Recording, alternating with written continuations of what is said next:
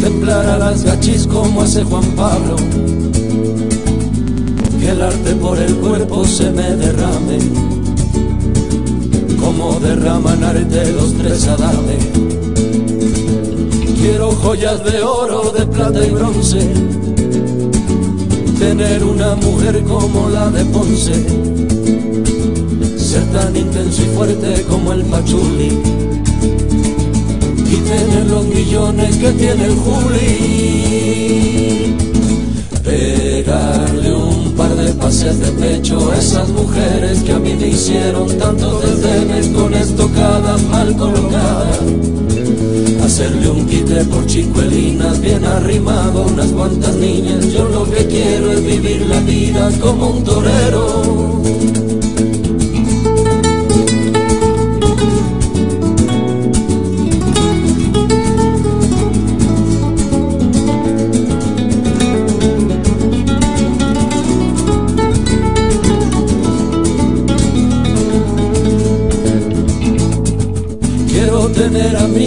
Sean estrellas, ser guapo y valeroso como Castela, ser asediado siempre como famoso. Y tomarme un tequila con Pablo Hermoso, para que nunca digan que no las quiero. Aprenderé a montar estilo gamero. Quiero ser en tu vida muy buen jinete, de una acogida cual manolete, pegarle un par de pases de pecho a esas mujeres que a mí me hicieron tantos desdenes con estocadas mal colocadas. Hacerle un quite por chicuelinas bien arrimado, unas cuantas niñas. Yo lo que quiero es vivir la vida como un torero. Sapopinas y Bernardinas, todos los quites que tú me pidas. Te doy gauneras y tafalleras, lo que tú quieras, mami.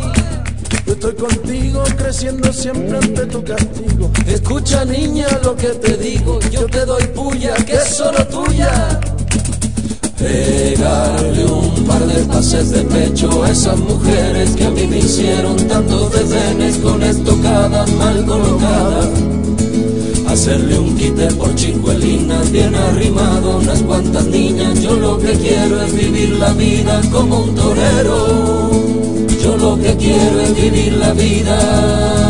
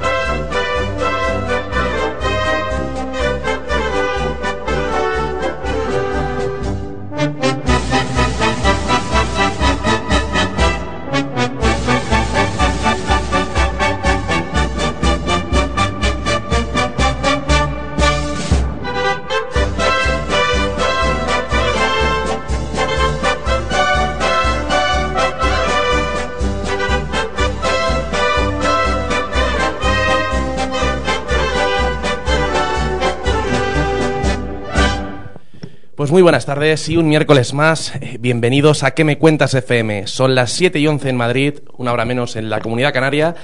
Y comenzamos un miércoles más y además miércoles de Semana Santa con nuestro gran programa, el programa del mundo del toro, Toro Poderoso FM. Hoy además estaremos acompañados pues de una carrera, de un novillero que nos viene a contar cómo es además pues posiblemente en sus últimas etapas como novillero, como es Miguel Maestro, el gran sobrino además de nuestro amigo y queridísimo vecino y paisano Julián Maestro. Como siempre, pues también nos comentaremos toda la actualidad, esas reseñas de festejos y sobre todo indagaremos un poco en esa primera de Madrid en el que Fortes pues fue el claro protagonista. Todo esto y mucho más es lo que vais a tener aquí esta tarde en, en este programa, en Toro Poderoso. Os recordamos que para interactuar es hashtag Toropoderoso número 23 y vamos a presentar Rubén. Muy buenas tardes. Buenas tardes, Carlos. ¿Cómo estás? Pues bien, aquí ya deseando empezar. ¿No hay vacaciones en Semana Santa? Sí, me voy hoy. Bueno. De cuatro días hay que, hay que aprovechar. Pero el programa, aquí estamos. Aquí estamos, aquí, no, aquí no se puede fallar. Julián, otra vez tenerte en el estudio, aunque esta vez como como oyente. Como oyente, bueno, ya algo, te preguntaremos, pero muy buenas tardes y, mil gracias por, por, estar aquí con nosotros otra vez. Buenas tardes, eh, nada, encantado de, acompañaros y venía Miguel para acá, digo, bueno, pues te, acompaño y estoy un rato escuchando hablar de toros, que es lo que nos gusta. ¿Qué afición tan grande tienes? Bueno, mantenida en el tiempo. Miguel, ahora sí, muy buenas tardes. Buenas tardes. Bueno, en primer lugar, muchísimas gracias por, por estar aquí con nosotros y por acompañarnos para nosotros es, pues es, de agradecerte que, puedas venir y pasar un rato con nosotros. Esperemos que agradable. Gracias a vosotros, yo encantado de venir y atenderos. Y además tengo que daros las gracias en nombre de todos los aficionados por ese buen trabajo que hacéis para todos los radioyentes y todos los aficionados al mundo del toro. Muchísimas gracias. Bueno, ¿cómo estás? Lo primero. Pues bien, de momento preparado y con mucha ilusión para los próximos compromisos que puedan ir saliendo sobre todo con ganas, ¿no? Porque, bueno, este año había un apoderado nuevo, que ya lo comentaremos ahora más adelante en la entrevista, pero imagino que sobre todo con ganas de que el 2018 sea el año. Eso es, hombre, eso siempre esperamos eso, cuando uno se come las uvas eh, el 31 de, de diciembre de todos los años, pues siempre sueña con que sea su año, entonces sí que es verdad que este año hemos estrenado además apoderado y bueno, pues eso te hace entrenar con más ilusión y, cuando vas a un tentadero estás con más ilusión todavía y más con ganas de ir a más, porque ya hay una persona eh, apoyándote de verdad y, dedicándose a ti. Yo creo que además de, nuestro, de nuestros oyentes, ¿no? de nuestros seguidores, prácticamente los que no te, te conocían lo, lo, conocieron rápidamente porque nosotros dimos la exclusiva. Era nuestra segunda exclusiva que dábamos y además pues Julián me mandó a mí un WhatsApp y me lo dijo y me dijo, cuando yo pueda te digo, cuando, te digo lo que hay para que lo subas y prácticamente pues, vamos, fuimos los primeros en subirlo a las redes, pero cuando pues Julián nos dio el ok. Así, así ocurrió. fuisteis vosotros los primeros en, saberlo. Se acaba de cerrar el, trato de palabra, porque ha sido todo de, de palabra, como antiguamente. Y hombre, yo, Fauro es un hombre serio, es un hombre que el padre está toda la vida vinculado al mundo del toro, ha ido con grandes figuras del toreo, con Bienvenida, eh, fue hombre de confianza del Viti, pero corren tiempos diferentes donde la palabra del viejo taurino ya no tiene el peso que tenía hace años, ¿no? Y aunque el hombre está haciendo una gran labor por Miguel y está llamando a muchos sitios, pero las respuestas de momento se están haciendo de esperar. Todo va a depender, si Dios quiere, cuando lo pongan ahora a pasar la feria, que le han prometido que lo van a poner, se lo prometieron a Fauro, pues va a depender un poquito de lo que pase en Madrid. Pero bueno, Miguel tiene la moneda y el que tiene la moneda la, puede cambiar. Miguel es un torero que torea muy bien, como muy pocos practican el toreo. Yo no lo digo con pasión de tío, lo digo como aficionado. Y en el momento que, le meta, en el momento que le meta la cara a uno, le, cambia la vida. O sea, eh, y además va a ser una historia muy bonita, porque Miguel es un poquito como los novieros de antes. Eh. Está cuajado a fuego lento. Ahora hay muchas prisas por todo, rápidamente quieren ser matadores de toros. Y, Miguel, pues no, Miguel se está haciendo a fuego lento y los toros de calidad pues eh, son eternos, una vez que rompe son eternos. Él sabe lo que quiere, ahora está, yo creo que está más mentalizado que nunca y todo depende de que la suerte le sonría un poquito. Bueno, pues no nos desveles más. Pues hemos presentado el programa, segunda hora, Madrid, unas cositas que tenemos de noticias, también algo que no nos gustaría contaros, como es que una noticia del Tribunal Supremo y del Constitucional, algunos carteles, sobre todo hay un tentadero especial que ya os desvelaremos luego, bueno, pues de grandes figuras de otra época, pero vamos a ir poquito a poquito. Entonces nada, vamos a, a tomar un descanso, vamos a un pequeño respiro y empezaremos con el serial, con esa primera entrevista que vamos a realizar el día de hoy al novillero con, con caballos Miguel Maestro.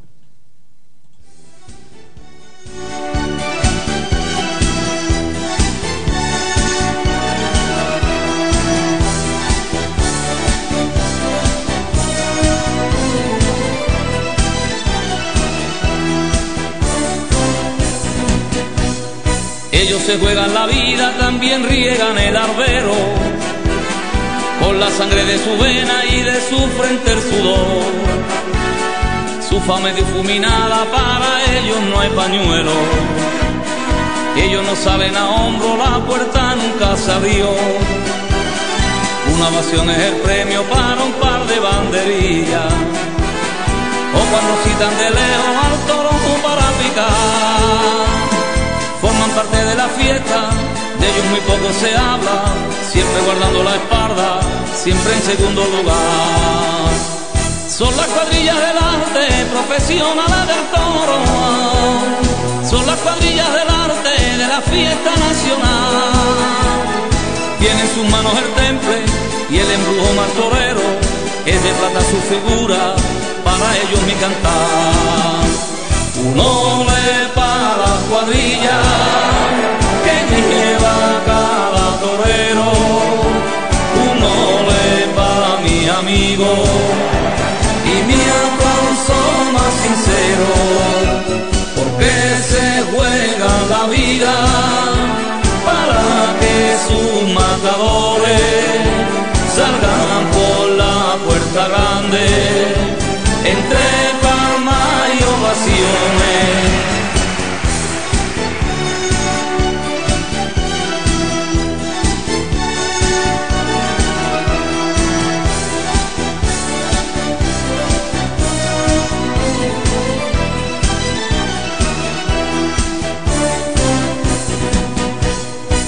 quien conoce la fama, aunque demasiado tarde. Queda un lejano recuerdo que en la plaza se durmió Pocos recuerdan su nombre, su apodo y su apellido. A veces un comentario para quien todo lo dio. Una ovación es su premio para un par de banderillas. O cuando citan de lejos al toro para picar. De la fiesta, de ellos muy poco se habla. Siempre guardando la espalda, siempre en segundo lugar. Son las cuadrillas del arte, profesionales del toro. Son las cuadrillas del arte de la fiesta nacional. Tienen en sus manos el temple y el embrujo más torero. Es de plata su figura, para ellos yo mi cantar. Un hombre para cuadrilla que lleva cada torero. Un hombre para mi amigo y mi aplauso más sincero,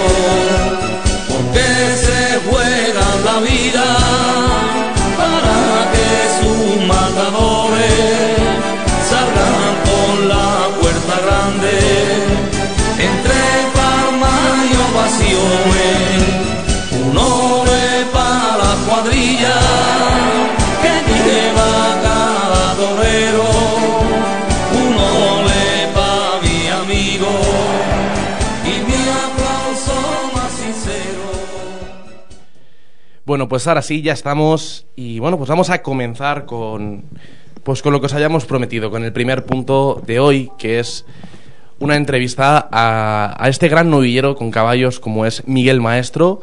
Ya sabéis que lo que queráis también ustedes preguntarle a través de las redes sociales, el hashtag habilitado es toropoderoso23 y al final de la entrevista, pues pasaremos si hay preguntas al novillero y él la responderá. Bueno, Miguel, Miguel Maestro, apellido de conocido en el toreo. Así es, eh, el apellido de, mi madre en este caso y bueno, que mi tío paseó por todo el mundo taurino. Entonces es un arma doble filo, llevar un apellido para mí con tanto peso, eh, pues por un lado es un orgullo, pero por otro lado es una responsabilidad. No puedo borrar la carrera de mi tío.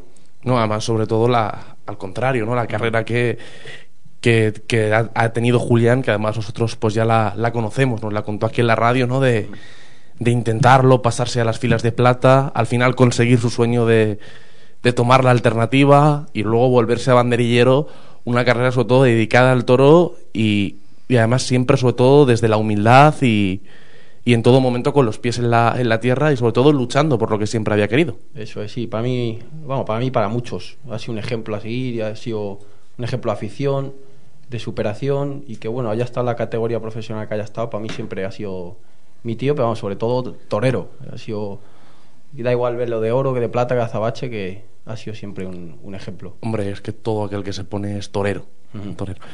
No sé si alguna vez te lo habrán dicho, pero tienes parecido a Paquirri. Mm, No, no, no me lo suelen decir, ¿no? Joder, pues. es bastante el parecido. No, Julián nunca- asiente con la cabeza. Sí, sí tiene. Y, y a Morante también un poquillo cuando era Sí. más jovencito. Mm. Sí, pero de, de- de Rive- del maestro Rivera Ordóñez sí me lo han dicho a mí varias veces. Y yo se lo he dicho a él, pero dice, no, no, él no le da importancia. Bueno, a lo mejor, quién sabe, ¿no? El concepto toreando puede ser distinto. No, totalmente diferente. Son totalmente estilos diferentes. De momento, antes de serlo hay que parecerlo, dicen. ¿no? Y yo creo que tienen, los que hemos nombrado tienen todos cara de, de torero. Entonces, pues oye, un orgullo también el tener cara de torero, por lo menos. Bueno, Miguel, ¿cómo, cómo empieza tu afición en, el, en esto del mundo del toro? Bueno, pues yo creo que a uno lo pare en torero ya. Eh, nace con el veneno dentro y, bueno, poco a poco pues, va despertando las curiosidades. eh, en mi caso, pues de ver los, los vestidos torear en casa de mi tío, ver los toros en, en su casa, ver los trastos de torear con los pitones en el, en el maletero del coche. Entonces, pues uno empieza jugando, empieza probando, preguntando y, y empiezas a, meterte dentro del mundo sin, sin darte cuenta prácticamente. Entonces sí que es verdad que yo con, con ocho añitos eh, pues me empecé a tomar más en serio, empecé a torear de salón yo solo y, y luego me apunté a una escuela taurina que, que desapareció en Galapagar, que llevaba el nombre del maestro Frascuela además. Y bueno, pues ahí empecé a, aprender más, a, a introducirme, a perfeccionar el toro de salón, a empezar a torear becerras y bueno, pues la verdad que no me lo tomaban muy, muy en serio. Mi tío pensaba que era una fiebre de niño y, y bueno, pues la fiebre de niño me ha durado hasta, hasta ahora. Sí que es verdad que, que mi madre decía, oye, que no para de torear, que, que este niño no deja de ver toros en la tele cosa que ahora no se puede ni ver en la tele porque no, no los echan. Pero bueno, en, mi época todavía sí, sí los echaban. Y, nada, tú déjalo que cuando lo coja una, una becerra lo mismo se le quita gusano. No, al revés. Esa, el primer día de toda una becerra, que además fue con ocho añitos, eh, me, me como lógico, como todo novato que se pone delante de un animal. Y, y nada, al revés, me enganché más. El veneno se metió hasta, hasta adentro. Sí que es verdad que he tenido etapas que, he intentado abandonar esto y he estado quitado, de hecho, pero, pero al final, pues esto es como uno, un alcohólico, un, drogadicto que, siempre, a nada que, lo, que te lo ponga, pues, pues tira, la, la cabra tira al monte, ¿no? Entonces, en mi caso, pues es muy difícil eh, apartarse, apartarse de esto por completo, claro. Rubén. Cuéntanos un poco los, los consejos y, y en qué ha influido tu tío Julián, maestro, en que tú quieras, en que dieses el salto a, querer, ser, querer ser torero. Pues nunca, nunca me ha animado mi tío. Eh, mi tío me ha dicho que si yo, siempre me ha dicho que si yo tengo ilusión y quiero ser figura del toreo, pues adelante y que él me, él me va a ayudar en todo lo que pueda, pero nunca me ha animado al revés. Yo creo que es un disgusto, que aunque es un orgullo que te salga un sobrino torero, pero, pero es un disgusto también, que es una profesión que, que ahora estás y, y mañana te ha cogido un toro y no estás. No, entonces, mi tío, sabiendo la dureza de esta profesión y, más en estos momentos, de lo difícil que, que se ha puesto, pues, pues nunca me ha animado, la verdad. Siempre en momentos puntuales me ha dicho vamos para adelante o, Miguel, hazle esto, hazle lo otro, pero nunca me ha animado a, que yo continúe en esta profesión para nada. ¿Cómo es la primera vez en la que, pues tras estar en la escuela y tras ir aprendiendo poco a poco toreando de salón, esa primera vez en la que te pones delante de una becerra o de una vaca? Pues la verdad que fue, fue un, día, eh, principio duro, porque estaba granizando, fue en Galapagar, en casa de, don Venancio Martín, hermano de- del fallecido don Victorino, paz descanse, y fue un día de muchas dudas porque no sabíamos si se iba a echar el tentador hacia adelante por el tema del tiempo. Pero bueno, al final conseguimos echarlo y, y para mí pues, fue un día que siempre recordaré, fue un día precioso, a pesar del miedo que pasé, que, que, claro, para mí eso era nuevo. Eh, entonces se, se juntó una, una mezcla entre ilusión, miedo, nervios, sobre todo de, de probar y interiormente decir, a ver si soy capaz de, de salir, aunque sea una, una mocita. Y bueno, pues lo, lo afronté, llegué a casa morado, de hecho esa, esa misma noche yo, yo era, un, es que era un niño, tenía ocho añitos, dormí con mi madre en la cama y, y, y nada, lo recuerdo un día, un día precioso, un día que recordaré siempre. Primera vez con traje de luces. Pues primera vez con traje luces con 15 añitos. Fue, en realidad fue sobresaliente. Salí a hombros además, porque el empresario de, de entonces, Tomás Entero, que llevaba Collado Villalba, pues al no tener, al no tener edad para poder torear me puso de, de sobresaliente y me ofreció eh, que aún así yo pues hiciera quites a los novillos, a todos, y bandería los que, vi, los que viera yo oportuno. Entonces, pues la verdad que fue una tarde preciosa, a pesar de no coger la muleta y no matar ningún novillo, pero fue también una tarde muy bonita. Y, de hecho salí a hombros, es una tarde que recordaré siempre. Me gané el puesto además para actuar al, siguiente año, en la que toré en la antigua Feria Gorronal, que ya ha desaparecido, y la de Vialba Pueblo, se hacía en junio. ¿Te dio alguna voltereta el toro? O algo de eso. Como a Tomás entero le gustan mucho. Ese día, hablamos. El... Sí. sí. bueno. Eh... Claro, por eso te saco hombros. no, no, el día, de, el día de, de, mi debut no, no tuve ningún percance, pero al día siguiente sí. El día siguiente me pegó una, una cornadita aquí detrás en el cuello un novillo, haciendo un quite. Y es que, bueno, nosotros tuvimos aquí a Tomás entero algunas declaraciones un tanto uh -huh. especiales, vamos a, a decirlo así. Uh -huh. Que no, no, gustaron mucho, entre, sobre todo entre la afición. Ajá. Pero bueno, él es un tío especial, entonces hace comentarios especiales. Sí, es un tío, es un tío especial, sí. Uh -huh. Rubén. Además de, de tu tío, ¿qué, qué, otros profesionales destacarías que, que, te han, que te han ayudado? Hombre, pues entreno eh, a menudo con el maestro Ucea Leal, eh, hablo mucho por teléfono con el maestro Lucio Sandín, también uno de los toreros que, que admiro mucho, con Frascuelo también hablo, hablo bastante por teléfono y poco más, tampoco tampoco soy de, de rodearme de, de toreros ni, ni de muchos aficionados. De hecho, vivo en el campo solo, no me gusta tampoco entrenar con mucha gente. Entreno con mi tío, el maestro Uceda y, y poquito más. No, no soy de, de ambientes taurinos. Dices, comenta que estás en el, en el campo solo. Sí. ¿Qué te hace cada, cada mañana mantener la ilusión por seguir siendo torero? Pues ese, ese veneno que comentaba al principio. El, el, es, es, una. Necesitas expresarte. O sea, todos los días. Eh, hombre, todos los días no, no, estás con ganas de torear, está claro, es como un pintor, no, todos los días no le apetece hacer un cuadro, pero en nuestro caso, pues, en mi caso, pues yo me siento, me siento torero, me siento artista y necesito expresarme, o, bien sea con una becerra en el campo, o, o mejor todavía en, en, una plaza con un toro. O sea, siempre sueñas con esa faena son, soñada en poderla realizar. Es lo que te hace entrenar y, y ir mejorando cosas y buscar ese día hasta que llegue, hasta que llegue ese día digamos que te gusta sobre todo entrenar en soledad.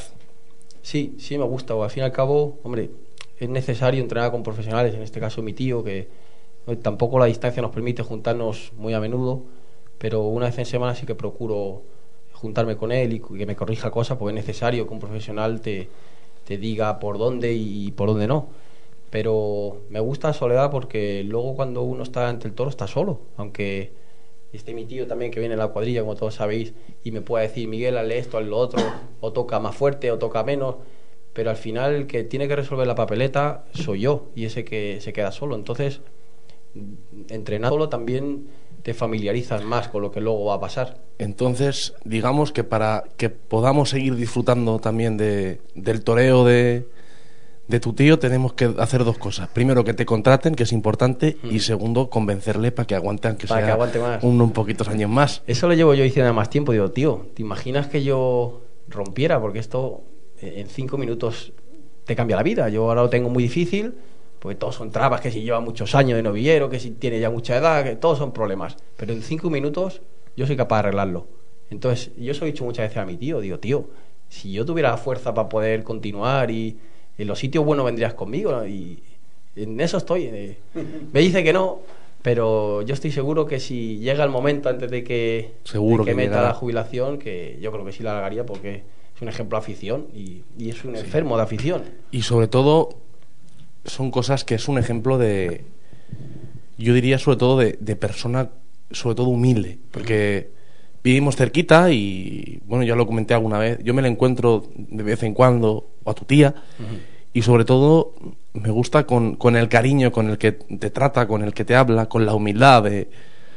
No sé, a mí sí me gustaría sobre todo seguir disfrutando de él y sobre todo vas cuando yo le he visto alguna vez entrenar a los niños en la escuela taurina, sobre todo siempre la sonrisa y la predisposición que tiene, es algo que, que es sobre todo digno de admirar. Sí, yo destacaría también la, la verdad. O sea, él nunca te va a decir una palabra para, para hacerte la pelota o para...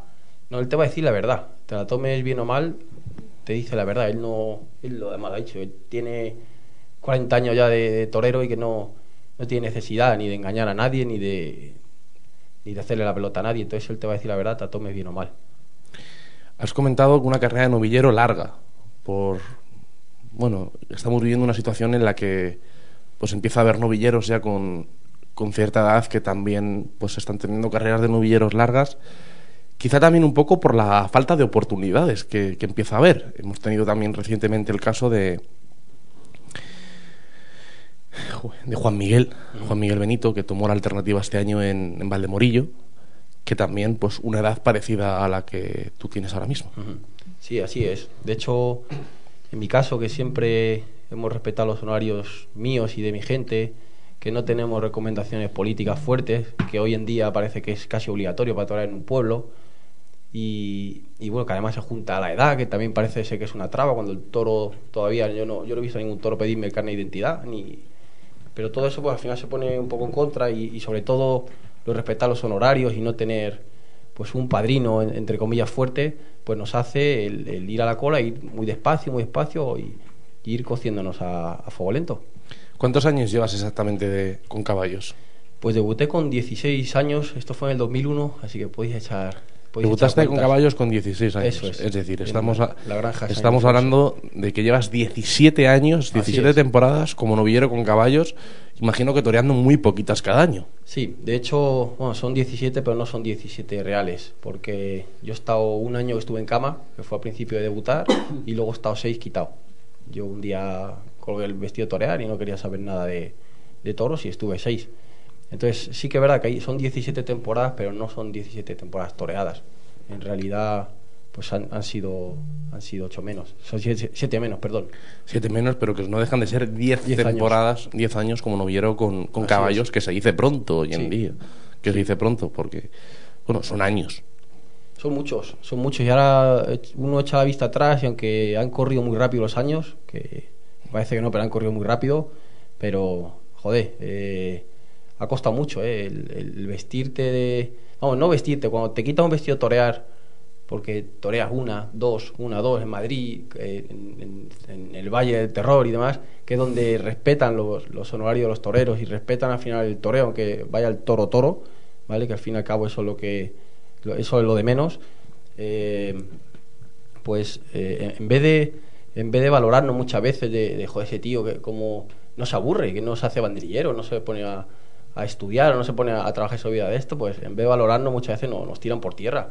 Y, y, oye, pues tendrían que tenerlo en cuenta eso de para, para dejarnos entrar en el circuito como, como a todos, porque yo jamás he competido. Yo cuando he sido joven tampoco me han regalado, vamos, joven, joven soy todavía, pero cuando he sido cuando he sido un niño, Oye, a si la gente se va a pensar que, tenemos, lleva- que tienes 90 años, hombre. no, no, para nada. Pero, pero que ahora, por ejemplo, lo, de, lo del tema de la edad, que tanto insisto, que, que parece que es un, problema para torear, cosa que, yo creo al revés. Pero, joder, cuando he sido niño tampoco me han dado la oportunidad de entrar en el circuito de, de novilladas. Es que jamás he ido a Arganda, no he ido al Gemesí, no he ido a Sevilla. Y entonces es una cosa que, no entiendo. Porque, porque nunca, sí, que llevo muchos años, pero es que tampoco estoy visto. No, no es que yo haya quemado el cartucho, al revés. Yo he pisado a Madrid, he cortado mi oreja en Madrid y aquí estoy. O sea, es que no me sirvió de nada. Bueno, Madrid que algunas veces sirve y otras veces no, no sirve. Lo estamos viendo que, y además, yo recuerdo que era yo pequeño, antes para ir a Madrid necesitabas tener tu, tu nombre. Y ahora es al contrario, para poder ir a un pueblo necesitas tener nombre. Que es algo como, pues hombre, el que va a Madrid tiene que ser el novillero que está cercano a la alternativa porque lógicamente el novillo de Madrid va a ser más grande que el de, que el de una plaza de tercera. Pero si nos ponemos ya así, pues. Yo siempre, yo, yo ya lo estoy diciendo, yo creo que las novilladas de, Madrid son auténticas corridas de toros. O sea, mm, no todas, pero mm, no puede ser que un novillo pese 550 kilos. Porque eso de novillo tiene poco. Que le faltará un mes para hacer los cuatro años, pero eh, no es novillo, es toro. Sí, muchas veces, hombre, el, el- el peso está claro que influye, las ideas sobre todo es lo que, lo que influye, pero lo que importa es el rodaje de, de todos nosotros. Y si un tío eh, va sin ningún rodaje a Madrid o va a jugarse su carrera una tarde, como muchas veces tenemos que jugárnosla eh, en Madrid, pues ese es el problema. El no ir rodados, el no ir con 20 novillas a las espaldas antes de hacer el pasillo en Madrid. Entonces todo eso pues, pues se pone muchas veces más en contra por los nervios que tiene uno de abrir temporada y abrir el año y, y- y saber que, que te tienes que preparar para esa de Madrid. O sea, te juegas tu carrera todos los años en, en Madrid. Eso es lo difícil de, de esto. Y cuando no sabes las cosas, el, el tener fuerza al día siguiente para volver a ponerte echando y entrenar. Eso es lo que tenían que, que valorar mucho de los que nos dan cera a mí el primero, que, que, que a mí me han dado bien.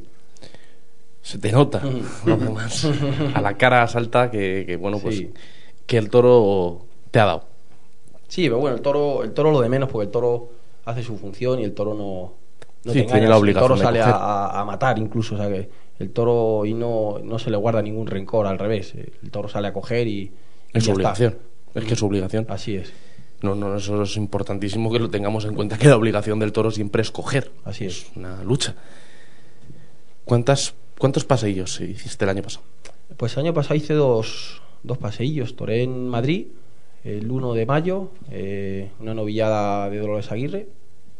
eh, y luego toré en eh, un festival que se hace todos los años en el Escorial, al que corté dos orejas a un toro de banderías negras, de, de, de palo mayoral. tuviste buenas banderillas negras Eh, bueno, la, la condenaron cuadrilla. Porque no se dejó picar el toro.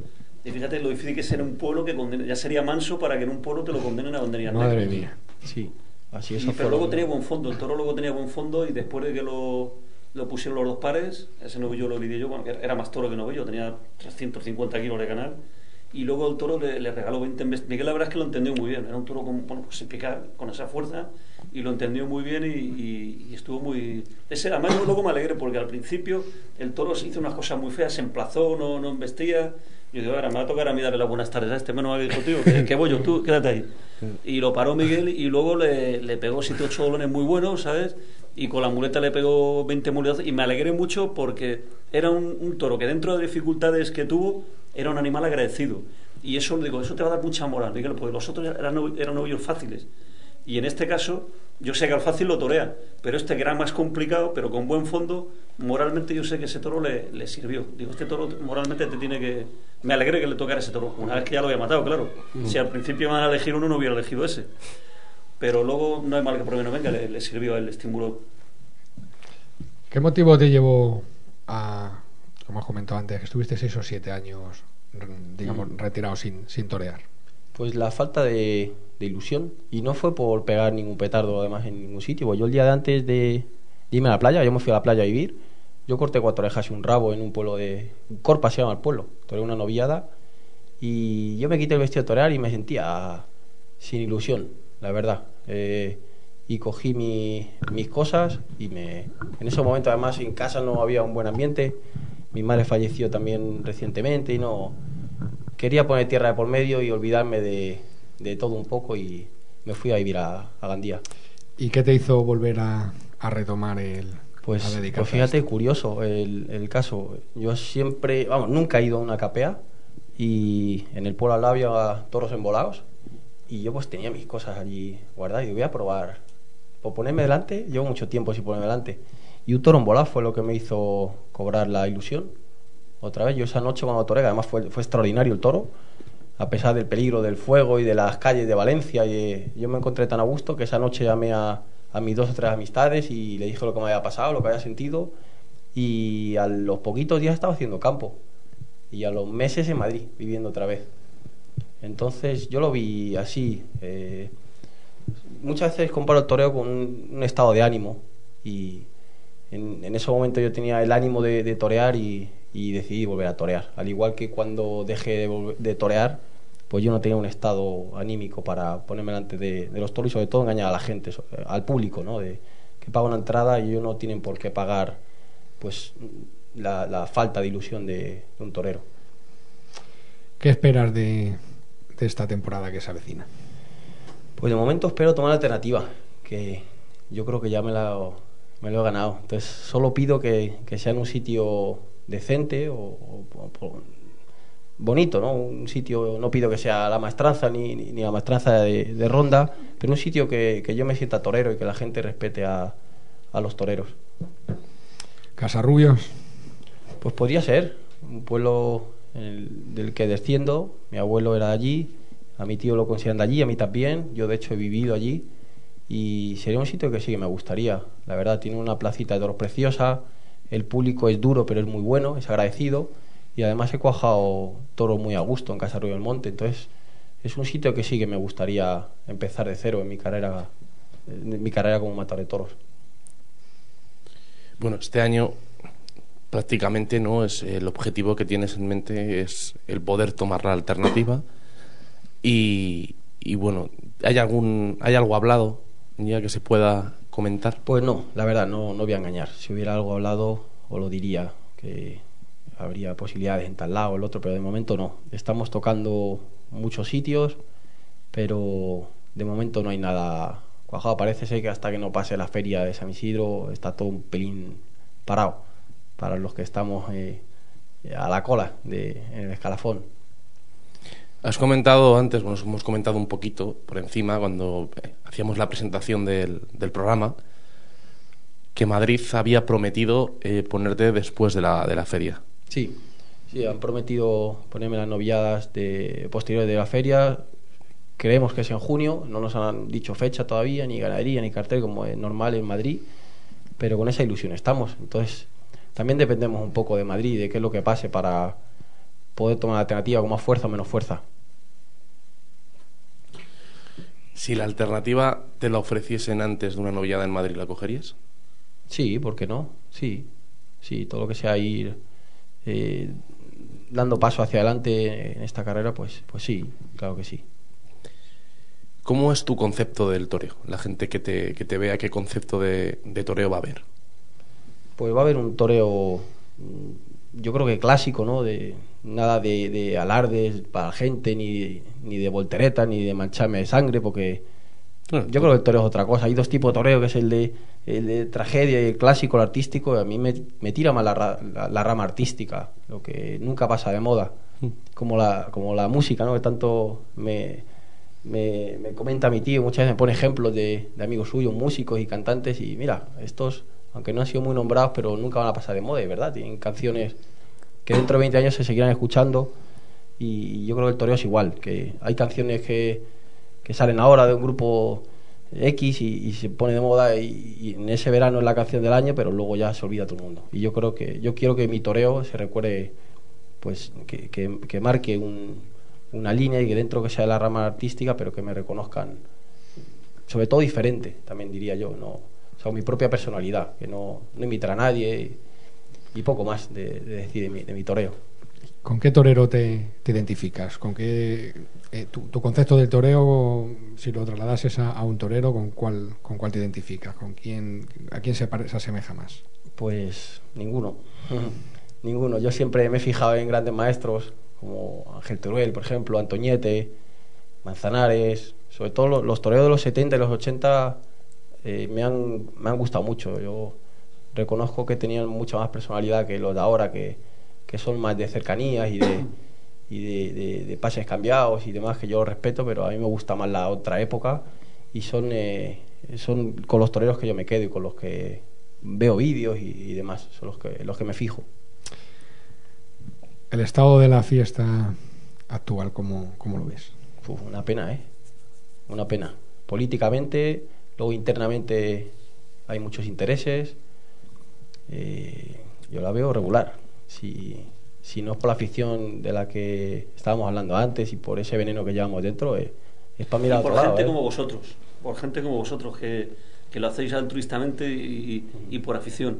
Muchas gracias, Julián. Es verdad. Es que ojalá Sí. hubiera eh, 100 como vosotros, tanto como periodistas, como aficionados, como toreros. O sea, es lo que, por ejemplo, y yo he venido oyente y al final es que se calienta uno, siente uno el toreo.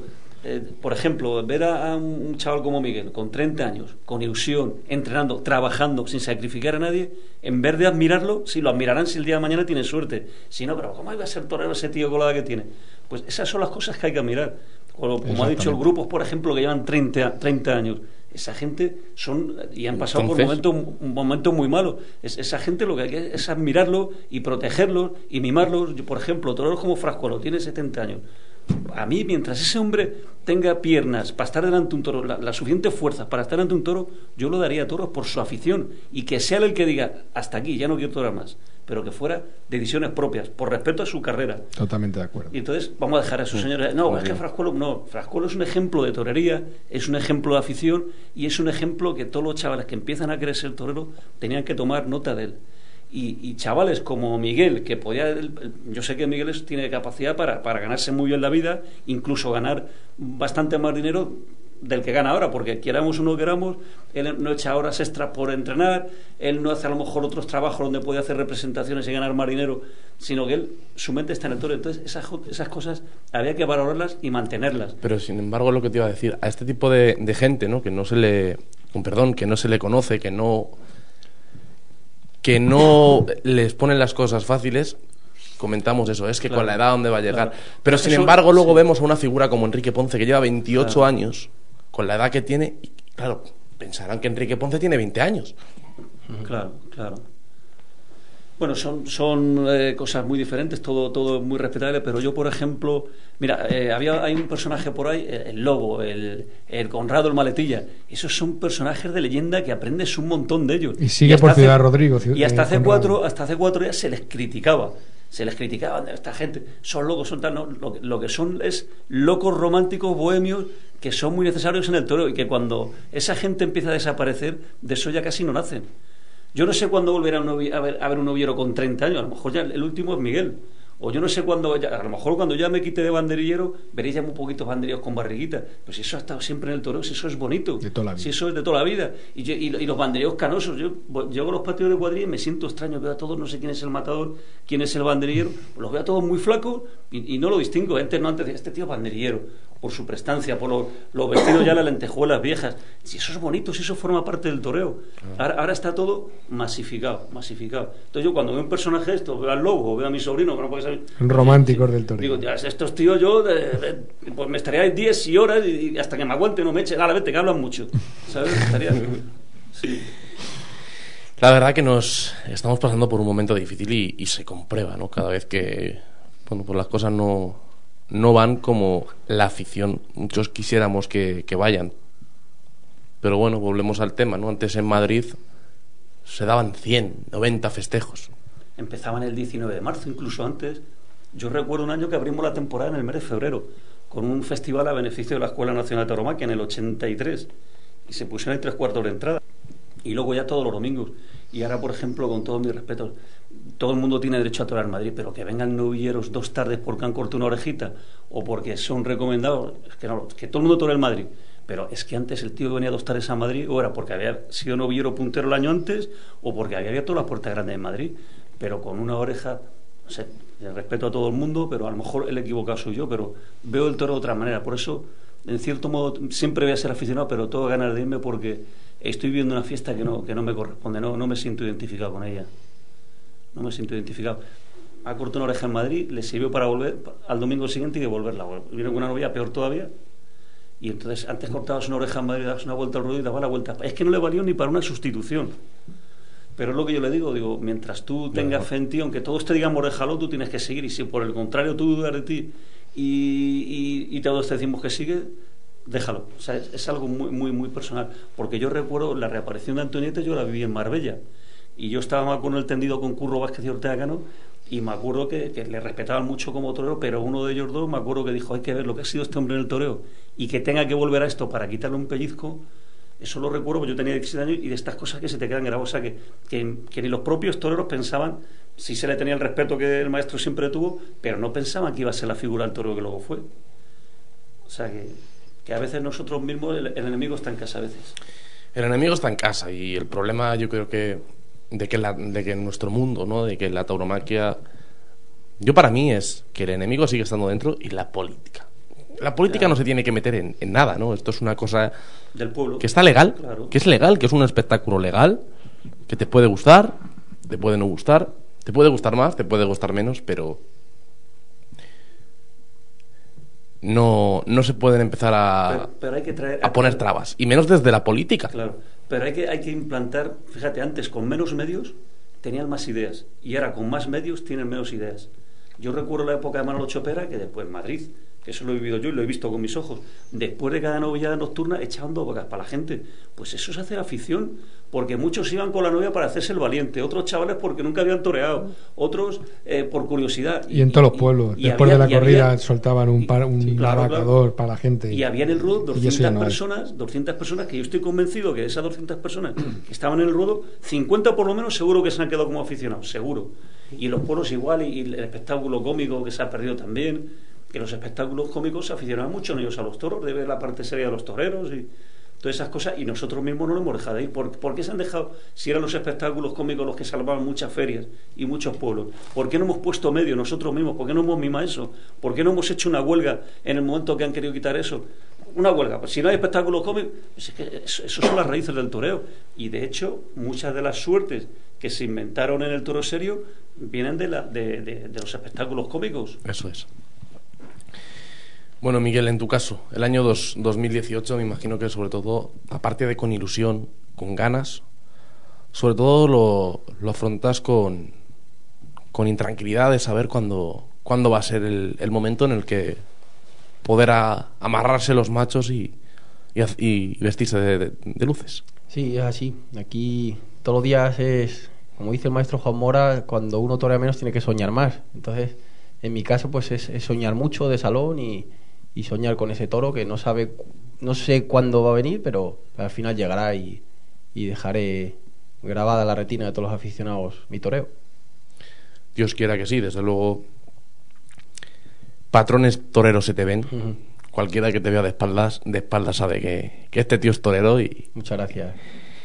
Y espero que, que se cumpla lo de Madrid, que te podamos ver en Madrid y, y que te dé lo suficiente para tener una alternativa y, mínimo poder al menos cuatro o cinco festejos que como matador de toros seguramente te vendrán bien, sobre todo para, para es que ese nombre empiece a, a funcionar y a oírse. Mm, pues ojalá, ojalá porque eso es lo que con esa ilusión me preparo y con esa ilusión me levanto todos los días y, y ya no solo con tomar la alternativa, tenerlo como meta.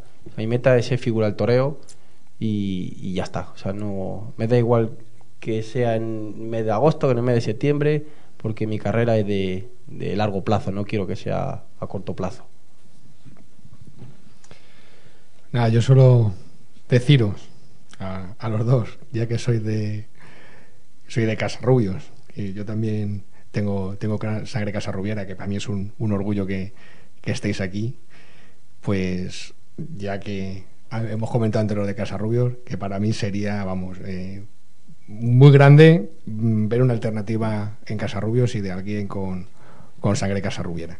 Sí, para mí también sería un orgullo tomarla allí y yo creo que para el pueblo también es una cosa bonita que alguien descendiente de allí que, que tome la alternativa en su pueblo. ¿eh? porque va a tomar las 200 kilómetros en un pueblo que no, no, lo conoce nadie? Allí es un sitio muy bonito y, yo creo que al aficionado le, diría, le encajaría perfecto una alternativa. Pues nada, a ver si Jesús, el alcalde de Casarrubios, nos está oyendo y, toma nota. Y que en septiembre, ya para la fiesta de, la Virgen de Casarrubios, pues que se pueda dar esa alternativa. Pues ojalá, porque con las tardes que he toreado allí y, siempre he dejado constancia de lo que quiero ser en esto y, de mi toreo y, cómo me he portado con ellos, ellos conmigo, joder, otra vez metemos una política por medio, pero da la casualidad de que desde que está el alcalde no, no toreado ni, ni una becerra allí. Entonces, a ver si es verdad que nos está escuchando y este año tenemos la,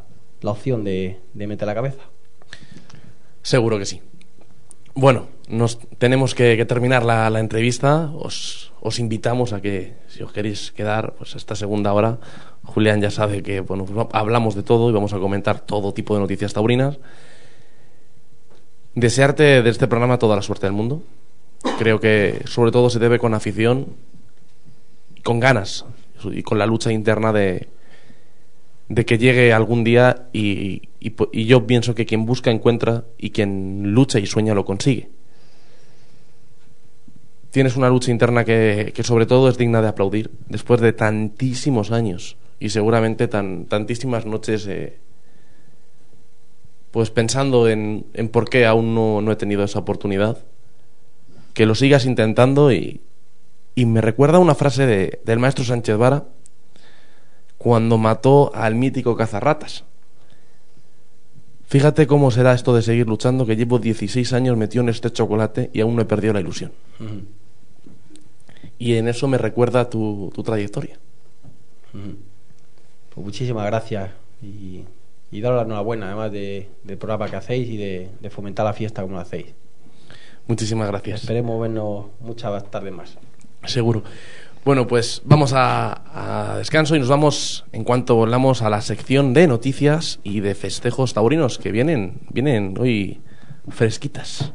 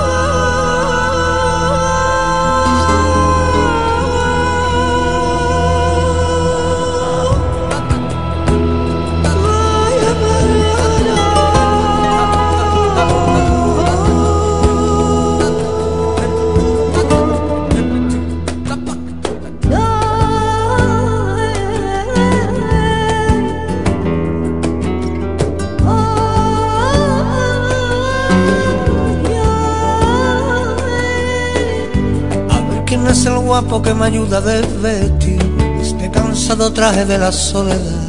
Si hay algún valiente que use mi remiendo. A ver cuántos maestros pueden describir cómo se siente el alma cuando alguien se va y llena de epidemia todo tu recuerdo.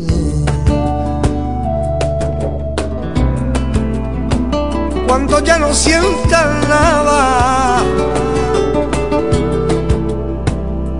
la luz en tu mirada, cuando la voz que hay en tu interior se critica ya. Y cuando más te duele el alma, a ver quién es el guapo que me cambia a mí. Un claro día de sol por una madruga, un día de verano por uno de invierno ver quién es el listo casi porque si cambia una bulería y a una sole le den el fin de fiesta y salga sonriendo.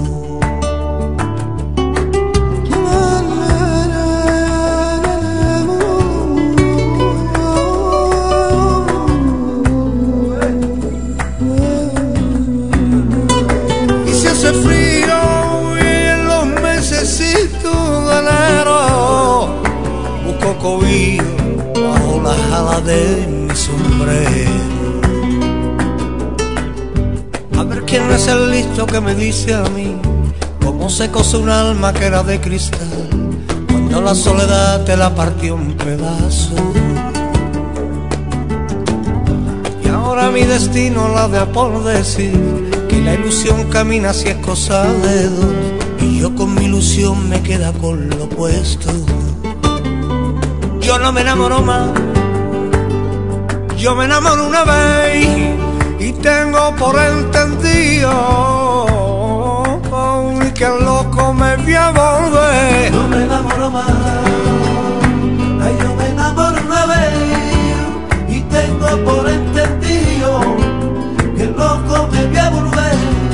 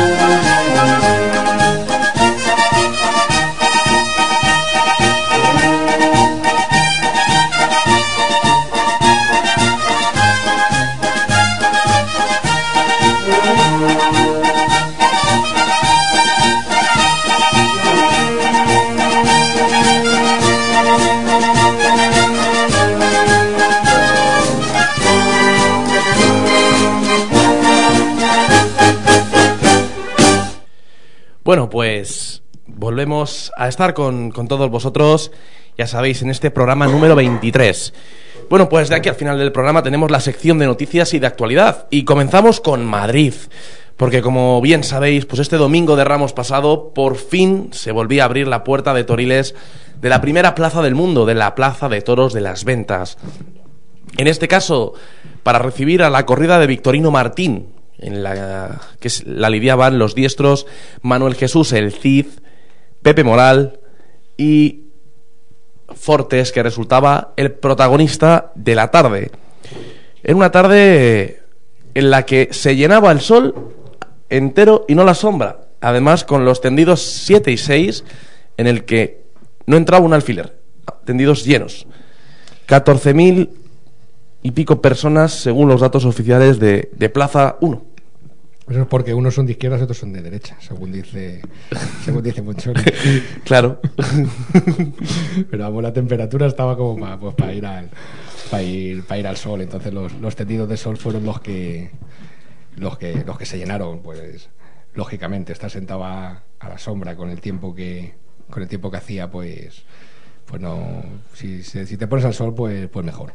La verdad que una muy buena entrada y una bonita imagen en la plaza. La verdad que con dos tercios de, de entrada llena y sobre todo con ambiente de toros. Era lo, era lo importante. Está claro ya la primera la primera corrida, la que abre la temporada en, en Madrid y con una corrida de, de Victorino, pues hay, hay ambiente en los tendidos y el aficionado, pues a- ante ese tipo de, de ganadería, pues acude a los toros y con, y con ganas ya de, de empezar la temporada en Madrid. Una corrida que. Que bueno, la presentación de la corrida, Rubén, ¿qué te pareció? También la, la presentación me pareció me pareció una corrida bien bien presentada, una corrida para, para Madrid. Sí que bajó un poco el, el último toro, pero por lo demás sí que sí que fue una corrida con una presentación acorde a la, a la primera plaza del mundo. Sí, la verdad que a mí en presentación estoy de acuerdo contigo, fue bastante buena, además muy igualada en peso, porque prácticamente eh, el que menos pesaba era 524, que era Pal- Palmillero, el segundo, Palmiñero, y el que más pesaba precisamente era el último, 534, 534 10 kilos de diferencia que había entre... Sí, la corrida la verdad que sí fue un poquillo el que cambiaba un poco fue el último el último toro. Pues era, pues era el que más pesaba, además. Sí, bueno, ya sabemos que Vitorino no da son el encaste no da no da mucho peso. Pero sí, la, una corrida una corrida igualada y, y muy bien muy bien presentada. Bueno, una corrida que prácticamente, sobre todo, se tenía ganas y al romperse el paseillo y empezar con ese primer toro, llegaban las primeras pañoladas de color verde. Un toro que, para mi opinión, no debía de haber pasado a la corrida, no, debía, no debió entrar, porque llevaba una gran cornada en el, en el culo del animal, en el trasero, que además se apreciaba bastante. Es cierto que, bueno, la gente dice que, que se apreciaba porque se apreciaba más porque era cárdeno, es cierto. Y Victorino dijo que se protestó mucho en salida porque ya venía protestado por las redes sociales. Nada más verse. Bueno, yo estaba en la zona de donde salen los toros, al lado de Toriles, y el toro se aplaudió desde los tendidos que 7 y 8, que eran los que donde había los pañuelos verdes. Y fue el toro al pasar por el 7 y por el 8 donde se empezaron a ver los pañuelos verdes. Porque la verdad que la sangre se notaba bastante. Hombre, es cierto que en las redes sociales ya se había visto que el toro que el toro llevaba una, una cornada y además había fotos en primer plano que no se veía que no era un, un varetazo o una, una herida superficial, era una, una herida una herida considerable. Yo personalmente creo que ese toro no tenía que haber, que haber pasado el, reconocimiento. Viene que cierto está que hay veterinarios, está ganadero, está el presidente, que yo creo que entre los tres tendrían que haber acordado que no, que no, que no pasase, que no pasase ese toro. La verdad que no sé el motivo exactamente de que, de que se aprobase, de que se aprobase ese toro, pero vamos, yo el principal mm, eh, el principal, digamos, no protagonista, eh, digamos, el que tenía que haber echado ese toro para atrás tenía que haber sido el mismo, el mismo ganadero. Yo creo que no puede Victorino Martín, un ganadero como, Como él. como el Victorino, puede venir solamente con seis toros a, a- a la primera plaza del mundo. En eso estoy de acuerdo contigo. Yo creo que el sobrero, el sobrero tenía que haber sido también de, de Victorino. Los dos sobreros no recuerdo ahora mismo de qué ganaderías eran, pero no eran de Victorino Martín, eran de Encaste Domecq, de procedencia Domecq. Y, y además no eran, no eran ni Albaserrada, precisamente. O sea, no eran, dentro de que no eran ni Victorino, no eran del mismo encaste de la corrida principal. Una corrida que dio tres lotes muy distintos. Eh, los cinco toros restantes para mí estaban muy bien presentados, muy bien en salida. Este primero era el que para mí no tenía que haber entrado. Y los tres lotes, pues un poco. un poco distintos. Hemos dicho que el protagonista fue Fortes. Eh, Fortes, eh, para mí, fue el claro protagonista porque tuvo los dos toros que fueron buenos. En la corrida hubo dos toros con buena embestida, con, con, buena, con, con muy buena entrada hacia los engaños de la muleta, y precisamente fueron el tercero y el sexto, ambos del lote de Saúl Jiménez Fortes, que era el gran protagonista, y que además en el tercero cortaba una oreja tras una muy buena faena y que en el sexto no cortaba la segunda oreja por fallo reiterado en aceros. Bueno, eh, sí que sí que es verdad que el lote más, más potable se lo llevó se lo llevó Fortés y en los dos en los dos toros dio, dio la cara. Es verdad que la tarde estaba mm, hacía mucho aire, el torero no estaba no estaba a gusto con delante delante del toro, la cara del toro y era bastante bastante complicado pues mm, ligar muletazos, había que esperar que el aire bajara y demás. Y bueno, las, las orejas, siempre hablamos de, de las orejas. Sí que es verdad que, que Fortes pegó unos, unos naturales, tres, cuatro naturales muy, muy buenos. Yo hubiese echado de menos un poco la muleta un poco más, más adelante a, a Fortés. Y un poco exprimirlo más, quizá. Sí, mm, eh, bueno, yo creo que, que- que sí que sacó lo que lo que lo que los tenía que sacar, pero mm, me faltó algo, me faltó algo. Yo creo que en el segundo en el segundo toro me habla- hablabas de que podía haber cortado cortado otra oreja y demás. Yo creo que una puerta grande necesita más más rotundidad. Una puerta grande de Madrid necesita ser una puerta grande rotunda. Es cierto que a mí Fortes me encantó, sobre todo el concepto del, del, del toreo que tiene, de plantar los, los pies en el suelo y de, de, alargarlos. Se le está viendo también de otra forma a torear. Estamos viendo otro concepto Sí, yo dif- el, año distinto pasado, al que teníamos. el año pasado le vi en, en, en Casarrubio del Monte una corrida, vamos, un, un corrida de, una corrida en desafío gana en ganadero, que me parece que van tres de los eulogios y los otros tres no, no recuerdo y la verdad que ahí ya mm, ahí ya me gustó bastante. Ya eh, intenta hacer el toreo con la, con la mano baja, un torero, un toreo vertical. Y yo ya iba con ya con la de, mm, en esta corrida eh, yo sabía que iba a pasar que iba a pasar algo con, con Fortés en la corrida de, de Victorino. Y así y así ha sido. Sí que es verdad que la tarde fue complicada por el aire que es muy molesto y demás digo pero pero el- el- la sensación que me ha dejado es, es- es bastante buena. Se está viendo otro Fortes distinto, eh, bastante, pues eso, bastante con un toreo más vertical, con los pies más clavados en el, en el albero, sobre todo llevando más baja la muleta, y eso sobre todo se, se vio en la gran petición de oreja que tuvo en ese primer toro, tras es cierto que, que un estoconazo bastante bueno, que no necesitó ni, ni puntilla prácticamente, el toro caía redondo. Con el sexto, galapagueño de nombre, Galapagar es el pueblo de don Victorino Martín. Y bueno, la verdad que no. El toro fue muy bueno, pero yo a Fortes no le vi tanto como en el tercero.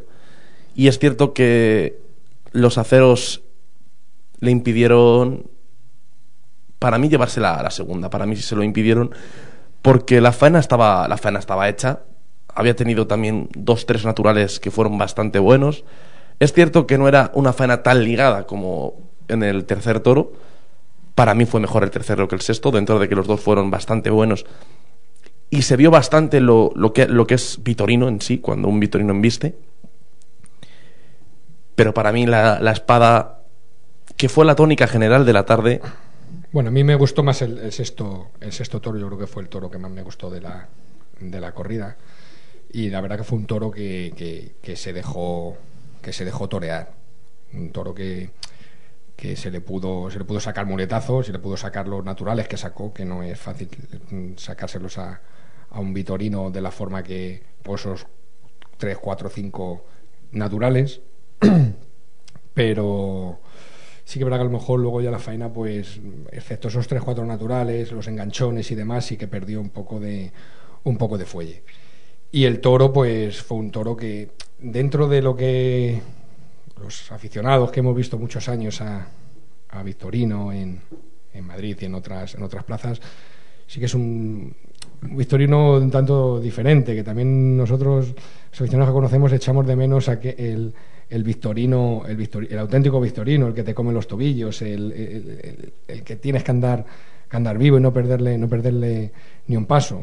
Como echamos de menos un poco también el Victorino de, que salió en, como el último que salió en, en, en Olivenza con, con Ferrera. Eh, es un Vitorino que salió es un poco un Vitorino más dulce que permite, permite al torero mm, expresarse un poco, un poco más. Bueno, Pepe Moral, torero de Sevilla, que, que tuvo el peor lote de Madrid. El peor lote, de, el peor lote que, de Madrid de Vitorino, porque prácticamente nada podía hacer. Sí, es una lástima porque un torero como, como Pepe Moral, que viene con este año con fuerza. viene con fuerza, viene con fuerza y la, temporada pasada la dejó, la dejó bastante bien. Y bueno, pues sí que es verdad que no tuvo suerte, no tuvo suerte en el lote. La verdad que estuvo voluntarioso y, y demás, pero que no, no pudo, no pudo sacar mucho más a lo que, lo que saltó al ruedo. No, prácticamente no sacaba algún pase suelto que otro, el toro costaba mucho, eh, no acudía a los engaños, se iba todo el rato. El viento molestó muchísimo. Es cierto que sobre todo en el quinto toro de, de Pepe Moral fue cuando más viento hizo de la tarde. Y prácticamente pues no... No... Fue el peor lote, no, no tenía transmisión ninguna ese lote. Y la tónica general de la tarde falló con los aceros en los dos toros. Y esto hay que mejorarlo. No, pero yo creo que no es solamente Pepe Moral, es que estamos viendo últimamente Mm, que no se no, no matan bien. No, no, no, o sea...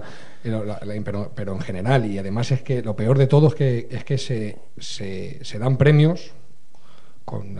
Hay veces que con, con bajonazos se da un bajonazo y, en plazas importantes y se da y se da premio. Yo creo que se está perdiendo eh, un poco la importancia el estoque. Eh, se está viendo la importancia de, del, matar bien. Había veces, antes, una, estocada era. Matar bien era, era primordial para, para, para cortar un trofeo y para, para redondear una, una faena. Hoy en día vemos que no. Que, ya casi queda igual. Es que con que entre la espada entera, eh, la gente se, se levanta para arriba y que no. Y que no, parece que no, que no importa. los aficionados de aficionados de, de, pues, de, toda la vida sí que siguen dando la importancia que, que, se, tiene, que se tiene que dar, pero yo creo que un poco eh, la, eh, en, el, en, los palcos es donde, donde se tiene que poner seriedad a, un poco a, a, a, matar los toros, que se mate, que se mate bien un toro, que se mate arriba, por lo menos, que menos que, que, un toro que se mate, se mate arriba, no que se premie a un, a un bajonazo, una estocada caída o...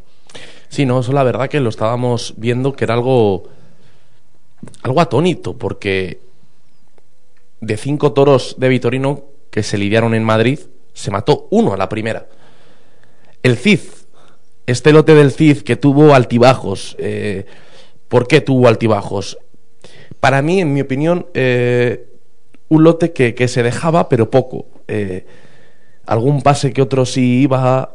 No, no tenía tampoco la entrega necesaria este lote, estos dos toros porque fueron lotes, digo lote porque fueron lotes muy igualados. Dentro, ya sean buenos, malos o regulares, los lotes fueron muy igualados. Prácticamente los dos toros de cada torero eran exactamente iguales, eran idénticos. Y el Cid que tuvo algo, porque sí que es cierto que, pues que algún pase se dejaba, El primero apenas sí que se, eh, todavía se dejó menos, pero sí pudo robarle algún pase que, otro a los toros. Sobre todo se veía la, la- la predisposición que tenía el Cid de que le embistieran los toros. Muy buenos pases sueltos nos dejaba el, este maestro de saltilleras sevillano. Pero hay el estoque, amigo. Hay el estoque que. que bueno, no.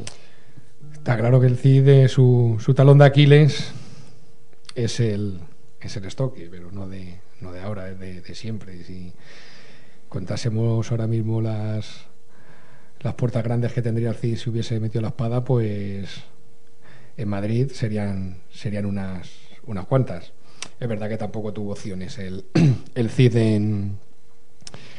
con la corrida de, con el lote que le tocó en el pasado domingo y poco más hay, hay que añadir. Sí que es verdad que el Cid sus momentos de gloria siempre los ha tenido con Vitorino, pero en este caso, en esta última corrida de Vitorino, pues no, no tuvo suerte. Siempre se va con el Cid y el cartel que viene, que está Vitorino y que está el Cid, siempre tiene la esperanza de que le salga, que le salga su, su borgoñer de Sevilla, que él pueda cuaj- cuajarle una, una faena con la izquierda como las cuajaba como las cuajaba el Cid, pero bueno, no tuvo suerte ese día y este pasado domingo y no tampoco el hombre se le puede achacar mucho. Y bueno, pues eh, un festejo que terminaba así, el Cid silencio y silencio, moral silencio y silencio y Fortes oreja y silencio. Y en cuestión ganaderas, primer toro pitos en arrastre, segundo, quinto y cuarto silencio y tercero y sexto ovación en los arrastres. Y los detalles que nos pudieron dejar este festejo pues fueron los pañuelos verdes, que no, no en todas las plazas se ven, carretero que el público volvía a hacerle salu- saludar, esta vez fue trasparear el tercero y esta vez estando en las órdenes de, de Fortes y los toros, que volvían a lucir esa divisa negra, los de Victorino Martín, que yo creo que va a ser la, la tónica habitual que veremos toda la temporada de 2018. Pues sí, un poco lo que has comentado de, de, de carretero. ¿Qué vamos a decir de carretero? Para mí es el, número uno de, de plata y yo creo que lo va a seguir siendo hasta, hasta que se retire. Y bueno, y poco, poco más que añadir a la corrida de la corrida de Victorino. Sí que hubo alguna polémica más, además del tema por el tercer puyazo de creo que fue en el tercer, no sé si fue en el tercer toro, que el presidente no eh, no, no, no cambió el tercio y, digamos que obligó al, al toro a entrar Tres veces al caballo. Tres veces, tres veces al caballo. Fue muy bravo ese toro. Pues yo, y quién- vamos, yo la verdad que lo agradezco. Agradezco que, que un presidente deje que se vea otra entrada, otra entrada al caballo. Sí que es verdad que a lo mejor el toro pues no lo, no lo precisaba, pero bueno, yo ante el espectáculo de la, de la suerte de varas y que un presidente diga que, que decida que entre otra vez al, al caballo un toro, pues me parece, me parece perfecto. Bueno, seguimos en Madrid, porque este lunes por la tarde pudimos conocer ya los festejos que nos van a deparar de aquí a, a, a mayo. ¿No? Estas, estas novilladas, estos carteles previos que se darán en los, hacia los festejos de, de San Isidro y en el que, bueno, pues un elenco de, de las novilladas de abril que, que había ganas de que se, de que se supieran. Y bueno, pues los hierros que nos traen estas novilladas son los de Fuente Imbro, que además hace doblete, porque ya sabéis que va a lidiar otra novillada en, dentro de la feria de, de San Isidro. También viene el hierro de José Luis Pereda, la de Silla, Julio García, los Chospes y cerrará este ciclo Castillejo de Huebra, don José María Sánchez. Los novilleros que se van a dar cita en el serial de las novilladas, pues Jorge Isiegas, que además lo hace en dos ocasiones dentro del serial, Carlos Ochoa y Ángel Tellez, que también tienen doblete, puesto que actúan en este serial y actúan también dentro de la feria de, San Isidro.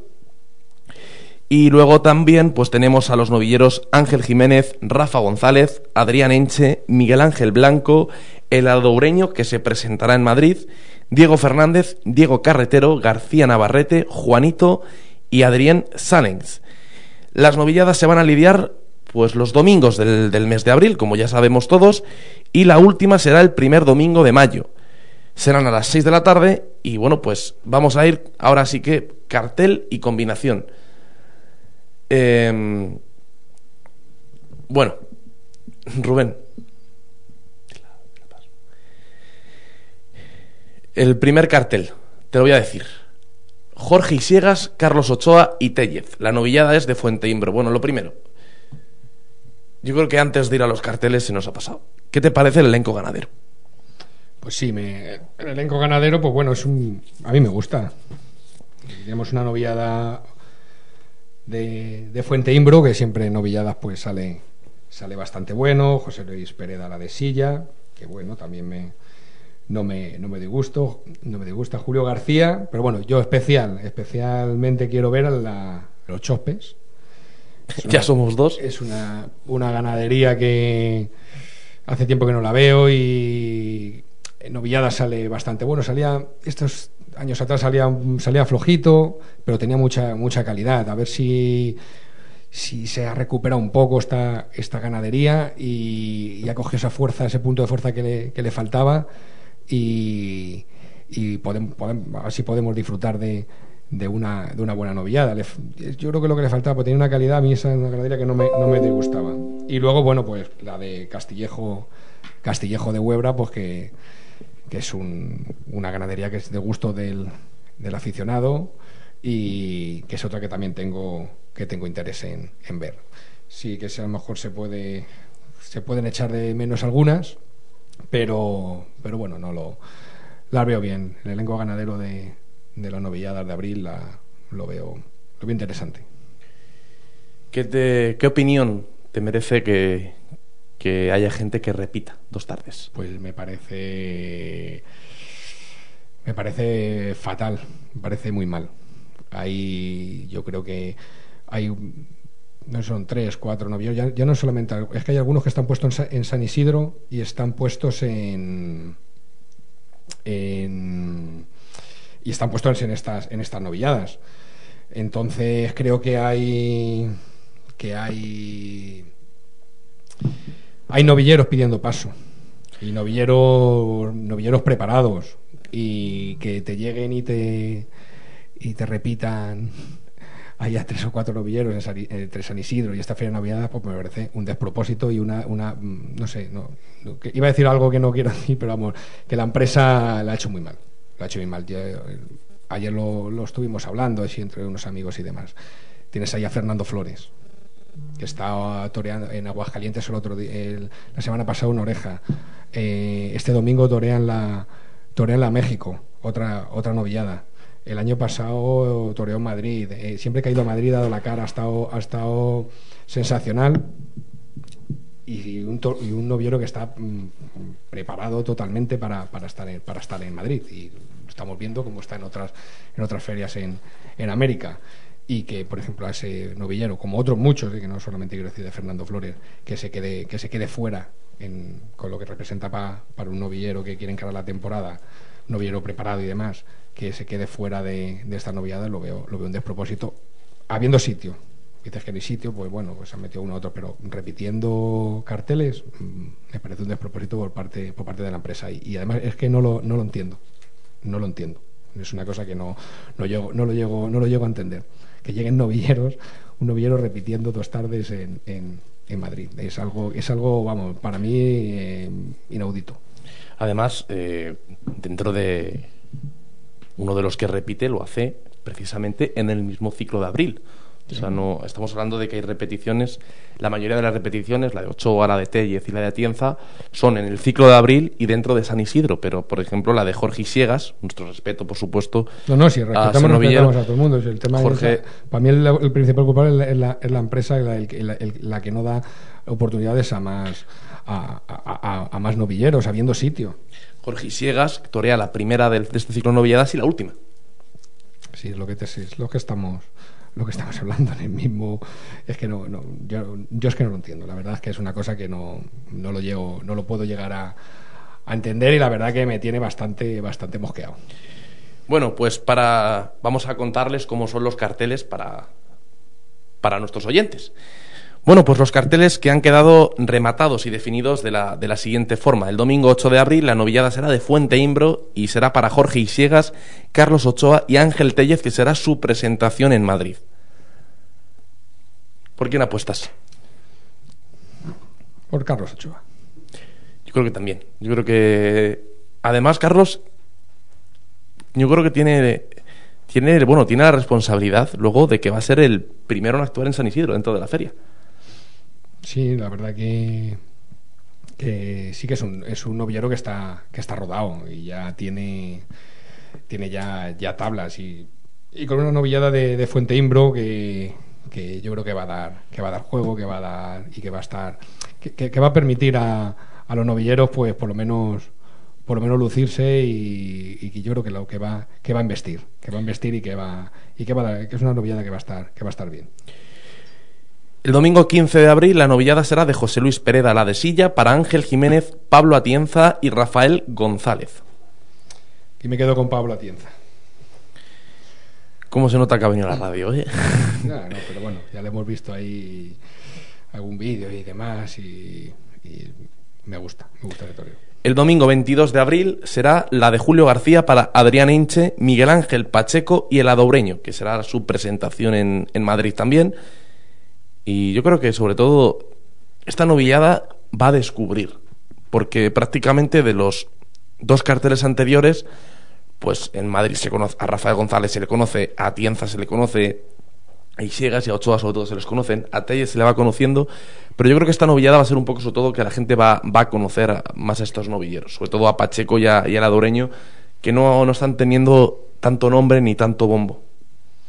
Bueno, pues mira, eso es una novillada que pues que me alegro que, que, estén estos que estén estos, novi- estos novilleros y bueno, y espero que, que los novillos de, de Julio García acompañen y que podamos descubrir, como bien dices, a, a estos novilleros y que la descripción de Madrid disfrute, disfrute de ellos.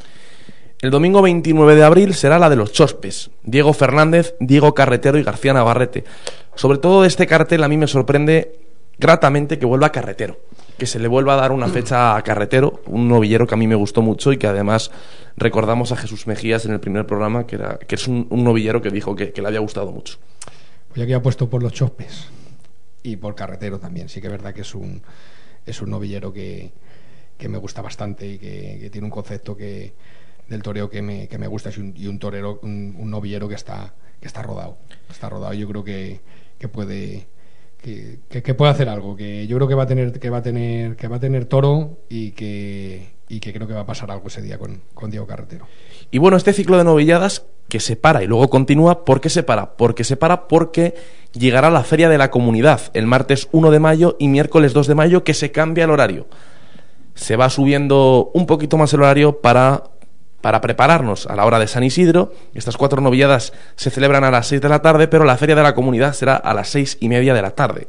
Media hora más tarde y en la que el martes 1 de mayo, Día del Trabajador y primer festejo de la Feria de la Comunidad, será la novillada de Antonio López Gibaja para Amor Rodríguez, Pablo Mora, presentación y Francisco de Manuel también presentación. En la Feria de la Comunidad, doble presentación. Pues sí, eh, aquí también la, la novillada de, de López y Baja yo creo que también va a estar bien y la verdad que es una ganadería que está dando bastante buenos bastante buenos resultados. Ya creo que en Ajalbir ya lidió la, La novi- la no- novillada sin caballos y la corrida. y la corrida y hubo hubo toros y hubo novillos que, que, que se dejaron y que fueron que fueron buenos y yo creo que es un ganadero que se merece que merece estar en, en Madrid con una novillada como esta. Y luego pues aquí mm, especial tengo especial interés en ver a, a Francisco de Manuel. Es un novillero que me han comentado y demás que, que es que funciona muy bien. Yo la verdad que no lo, no lo, he, no lo he visto, pero, pero con ganas de que llegue, de que llegue esa novillada para, para ver a este, a este novillero. Y el miércoles 2 de mayo que se celebrará la Goyesca, la tradicional corrida goyesca del Día de la Comunidad de Madrid, que esperemos que nuestros amigos, tanto Alberto Bautista como Miguel Ángel Moncholi, pues la retransmitan también por Telemadrid, que será para Iván Vicente, Javier Cortés y Gonzalo Caballero, con reses del Tajo y la Reina. Pues sí, una corrida con, con bastante interés, con bastante interés, con tres, tres toreros que, que yo creo que van a darlo todo. Iván Vicente, que ha tenido ahí sus, sus momentos bajos, que ahora parece que ha cogido, que ha cogido el aire, ya el año pasado eh, dio, dio buenas tardes, buenas tardes de toros, igual que Javier Cortés, que yo creo que es un poco el, mismo caso y, y creo que, que, va a salir a darlo, a darlo todo también y bueno, y esperando a, a Gonzalo Caballero, que ya después del después de la presentación de los, de los carteles, pues yo creo que, que tiene ha cogido un poquito de, de, admiración. Y bueno, y los toros. Tiene ambiente esa corrida, tiene ambiente, sí. sí. Yo creo que va a tener mucho ambiente. Primero porque es la única goyesca del año en Madrid, es el Día de la Comunidad. También suele ser retransmitida por la tele, que también eso crea todavía más, más espectadores viendo la tarde. Y yo creo que las declaraciones de Gonzalo Caballero han creado mucho ambiente y, y yo me espero, si no un lleno, un rozando el lleno en ese día en la plaza, porque creo que el ambiente que hay con Gonzalo Caballero es, es grande. Yo creo que la corrida del 2 de mayo ha perdido, ha perdido fuelle en los, en los últimos, en los últimos años, sí que cogió su nombre con la con la encerrona aquella de, de Joselito y demás, y si la Goyesca, la corrida Goyesca el 2 de mayo, pero creo que en estos últimos años sí que ha perdido un poco de, de, de interés esta, esta corrida. Personalmente creo que a lo mejor sí que deberían venir unos carteles un poco, digamos, más importantes, pero bueno, de cara al aficionado es un es un cartel que, que, a mí me que a mí me gusta bastante. Y bueno y yo creo que la ganadería de, de Joselito del Tajo del Tajo y la Reina eh, también está en, yo creo que está ahora en buen momento y que, y que pueden salir toros que, que se pueden dejar torear. Y bueno terminaba, terminaría con este festejo la Feria de la de Madrid y volveríamos a las al, ciclo de novilladas porque el domingo 6 de mayo, y aquí es importante, se cambia la hora, empieza la hora de San Isidro, será a las 7 de la tarde, será la última novillada de este ciclo, el último festejo previo al, al pistoletazo de salida a San Isidro 2018, será la novillada de Castillejo de Huebra y don José María, don José Manuel Sánchez, para Isiegas, Juanito y Adrián Salenc pues sí, una, la ganadería de, de, Castillejo de Huebra, pues una ganadería de, del interior del, del, aficionado. Entonces, yo es una que ganadería que la he visto alguna vez que otra, sobre todo en el Valle del Terror, en Avaluenga lidió algún año que otro y a mí sí, pasado, me gusta. Bueno, no, sí, le dio una corrida en Año Verdetajo también y bueno, es un, esperamos verla en verla en la principal plaza de toros del, del mundo y y que salga que salga buena y a ver si le podemos ver que pueda repetir y podemos ver alguna corrida de toros también en, en, la, en, Madrid. Bueno, vamos a terminar con la última noticia de Plaza 1 y es que pues hoy se hacía la entrevista a los que eran los protagonistas del domingo de, de Resurrección y bueno, podéis visitar ese vídeo y ese enlace en nuestra también nuestra página web toropoderoso.wordpress.com pero pues desde prácticamente o esta noche o mañana o estos días pues ya será toropoderoso.com en donde también las noticias de Plaza 1 pues las podréis tener al instante. Eh, el cartel que está es para este domingo serán los toros de la ganadería del torero para David Mora, Daniel Luque y Álvaro Lorenzo a las 6 de la tarde. Y bueno, pues como digo, pues ahí tenéis el vídeo con un enlace de la entrevista oficial de, de Plaza 1, un vídeo en el que hablan los tres toreros para para, para este domingo. Aprovecho también para dar las gracias a Plaza 1 por no solamente por, por mandarnos automáticamente todas las notificaciones de prensa para que también nosotros podamos filtrarlas, sino por también empezar a ya pues a, a darnos pie en Madrid, a darnos nuestro sitio también en la sala de prensa y, y bueno, por eso que están haciendo por nosotros pues agradecer a, a su agencia de colaboración, a Teseo Comunicación y a Plaza 1 por, por ese detalle que están teniendo también con, con nosotros, con Toro Poderoso. Bueno, pues ya lo dicho, podéis mirarlo ahí, tenéis la declaración tanto escrita como, como en el vídeo de, de, los diestros David Mora, Daniel Luque y Álvaro Lorenzo. Y ahora nos vamos a otra empresa, nos vamos a Tauroemoción. ¿Por qué? Porque Tauroemoción es la nueva empresa del Coso de Burgos, del Coliseum de Burgos. Es oficial, se hacía oficial esta mañana que Alberto García, con tan solo 32 años, coge otra plaza.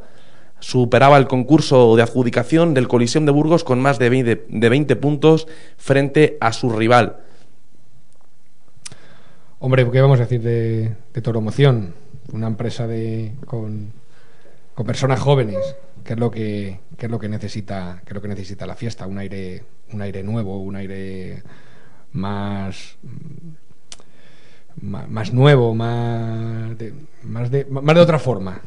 Entonces, creo que, es una empresa que, que, puede dar que puede, puede dar un nuevo aire, un nuevo aire, un nuevo aire a la fiesta, que está cogiendo mm, bastantes plazas y que yo creo que va un poco en, en la línea de lo que el aficionado, lo que el aficionado quiere.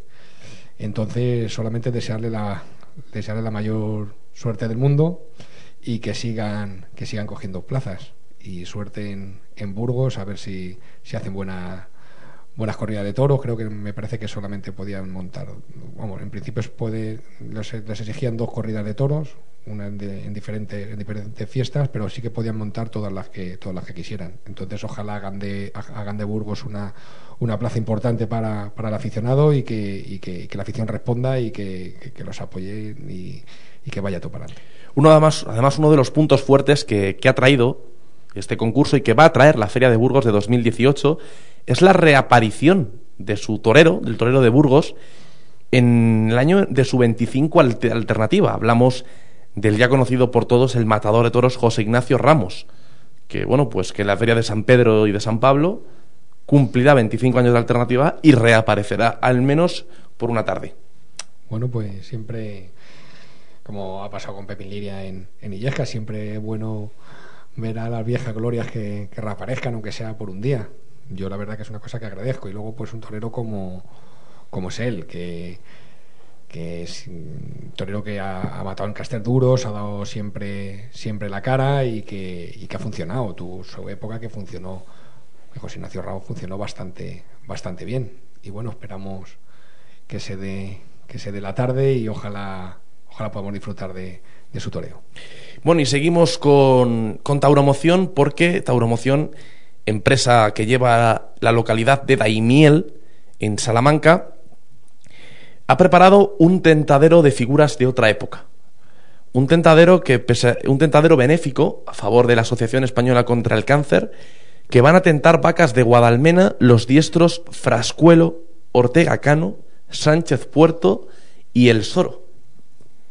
Cartelazo. Y más ahí viendo lo que los los toreros que están que están puestos. Primero el maestro el maestro Frascuelo, que siempre es un gusto verle verle torear y, la, y su personalidad y la, y, y- y la torería que tiene, porque si hay algo que define al maestro Fra- Frascuelo es, es la torería. Le ves y es que ves que es que es que es un torero, un torero. ¿sabes? que es el, el típico, el, la, la figura de, de- un, de un torero. Y un gusto y ve- verle siempre, verle siempre torear. Y luego pues tenemos a, ¿qué vamos a decir del maestro Ortega Cano y de Sánchez Puerto, el año pasado estuvo en el tentadero del Álamo y de ser una vaca muy flojita y la empezó a mimar y a, a cuidar y, y al final le sacó le sacó unos muletazos de, de, de órdago y bueno y lo del Soro Soro que bueno en- el hombre está está como como, como está que está un poco un poco perjudicado y demás por la lesión la lesión que tiene pero vamos lo que la- las tardes de toro que, sí. ha dado, que ha dado que ha dado el Soro pues siempre siempre es, eh, es de agradecer que, que esté en un que esté en un cartel y más pues disfrutando en un, en un tentadero Y bueno, al término de, de este tentadero, a las seis y media de la tarde, se producirá la presentación del cartel de la corrida de toros de las fiestas patronales de Daimiel, que se celebrará en el mes de septiembre. Bueno, a ver qué a ver qué nos depara el cartel A ver qué, no- qué nos depara. Esto será el día 21 de abril. A las 4 de la tarde se celebrará este tentadero, que repetimos será en la localidad de Daimiel, para esas figuras de otra época que, pues que yo sobre todo invito a la gente joven a ver ese, porque es torero de otra época, es un toreo más, pues más de otra época, como es Frascuelo, Ortega Cano, Sánchez Puerto y El Soro, La verdad que es un cartel... Sí, es un cartel por de recuerdo, cartel para, para, nos- para también para, para aficionado y un cartel para, para, para nostálgicos que, que puedan ver a pues a, a- del, del toreo que no lo vamos lo vamos a se lo va a ver en un, en un tentadero pero siempre queda la esencia que la esencia que tienen y, y- y que, y que lo vamos a poder lo vamos a poder disfrutar Así es, Rubén. Y bueno, seguimos con una gran noticia. Y a mí especialmente me hace ilusión que, este evento salga adelante, que este festejo. Y es que ayer conocíamos de manera oficial, gracias a una persona que era muy cercana al diestro Iván Fandiño, que Iván Fandiño ya tiene su homenaje, un festival que se celebrará en la localidad de Orduña para el que ya hay fecha. Y es que el torero de Orduña, Iván Fandiño, todos le recordaremos por cómo era, por aquella es- estocada sin muleta en Madrid, y sobre todo aquel fatídico 17 de julio del año pasado en que en la plaza francesa Aire sur Ladour nos dejaba. Pues bueno, pues ya tenemos fecha oficial y toros y toreros para ese festival homenaje. Se le rendirá un homenaje en su memoria, como hemos repetido, en Orduña, en Vizcaya, su pueblo. Será el próximo 6 de mayo de 2018, aunque la hora está por confirmar. Las figuras que van a torear este festival son el rejoneador Diego Ventura, los toreros Enrique Ponce, Curro Díaz, David Fandila el Fandi, E. Iván Alba Solo y el novillero José Rojo. Y las ganaderías que han donado los novillos para, para este día son José Luis Pereda, Cayetano Muñoz, Moyalta, Jandilla, Torrealba, Gavira y Garcigrande. Supongo que, ¿qué voy a decir? El, que le hagan un homenaje a Iván Fandiño siempre es una cosa que, que- se debería hacer, no solamente en, en Orduña, sino yo lo pido para lo pido en Madrid, porque Iván Fandiño fue torero, fue torero de fue torero de Madrid y, y yo creo que, que debería que debería haber un, un homenaje en, en la primera plaza en la primera plaza del mundo. Eh, qué mejor también que lo hagan en, en su pueblo en Orduña y, y que le acompañen por los, los toreros que le que le, que le van que van a, que van a hacer este este homenaje. Que son toreros de y matadores de, primer de primer de primer nivel que, que lo harán con, con todo el gusto del mundo y los ganaderos que han cedido los los novillos para para, para este para este homenaje. La verdad que, que es una cosa que que es triste pues es un homenaje aunque sea un homenaje siempre es triste pero es una cosa que es necesaria en la en el, en el mundo del toro que siempre que siempre ha sido tan tan agradecido. Pero yo pido uno en pido uno en Madrid para para Iván Fandiño. Estoy contigo de que hay que pedir uno en Madrid.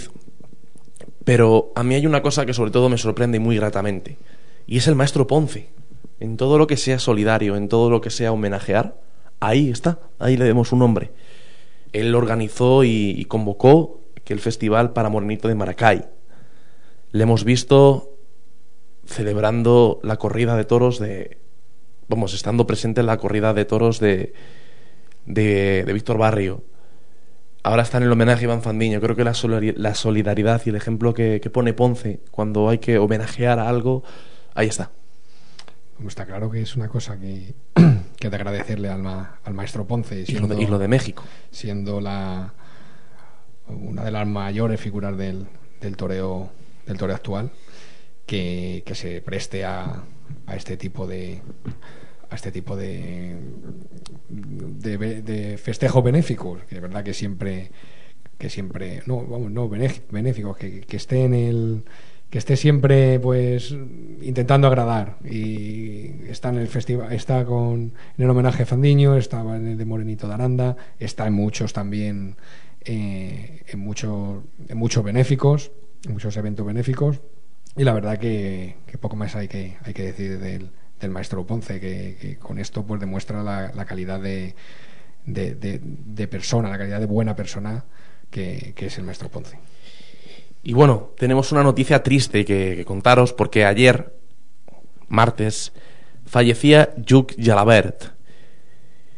Para los que no le conozcáis, pues bueno, pues era sobre todo el padre de Juan Bautista, pero fue un gran rejoneador de la década de los años 80. Actualmente era apoderado ganadero y empresario taurino y bueno, pues en su día fue el, gran apoderado de, toda la, la, saga cartagena, inclusive estuvo con Ferrera y con Joselito Adame. Pues sí, la verdad que dentro del mundo del toro su muerte pues pues estaba el hombre ya estaba estaba enfermo ya atravesaba una larga una larga enfermedad. Y ha sido una persona pues que ha estado muy ligada vamos, ha dentro del mundo del toro es un taurino de, de toda la vida padre de, de, Juan Bautista.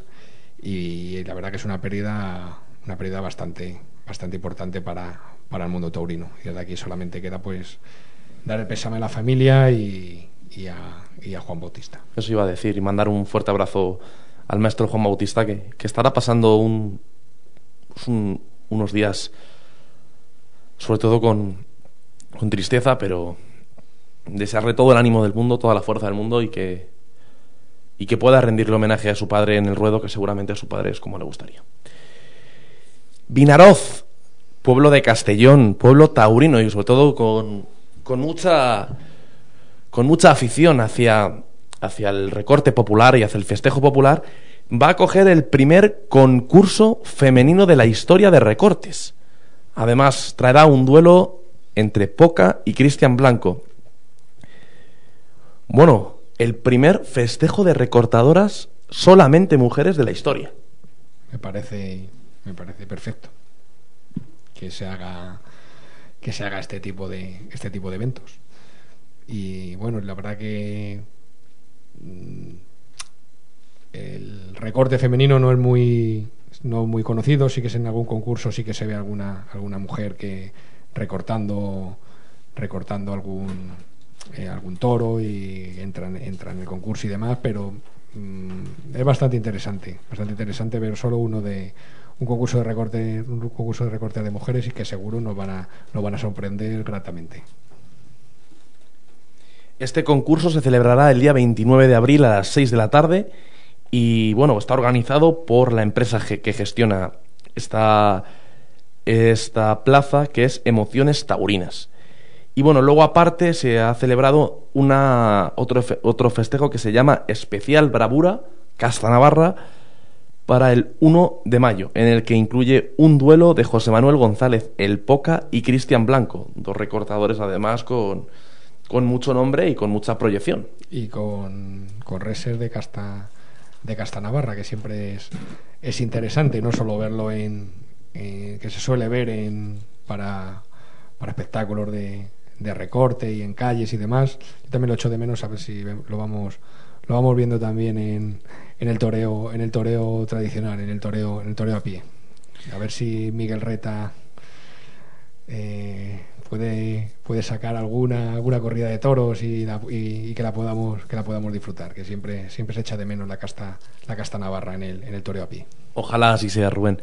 Y bueno, pues terminamos con, con la última noticia que nos está esta semana y es que ya hemos conocido los finalistas del decimocuarto Bolsín Taurino Rosquilla de Oro que se celebra en Ledesma, en Salamanca.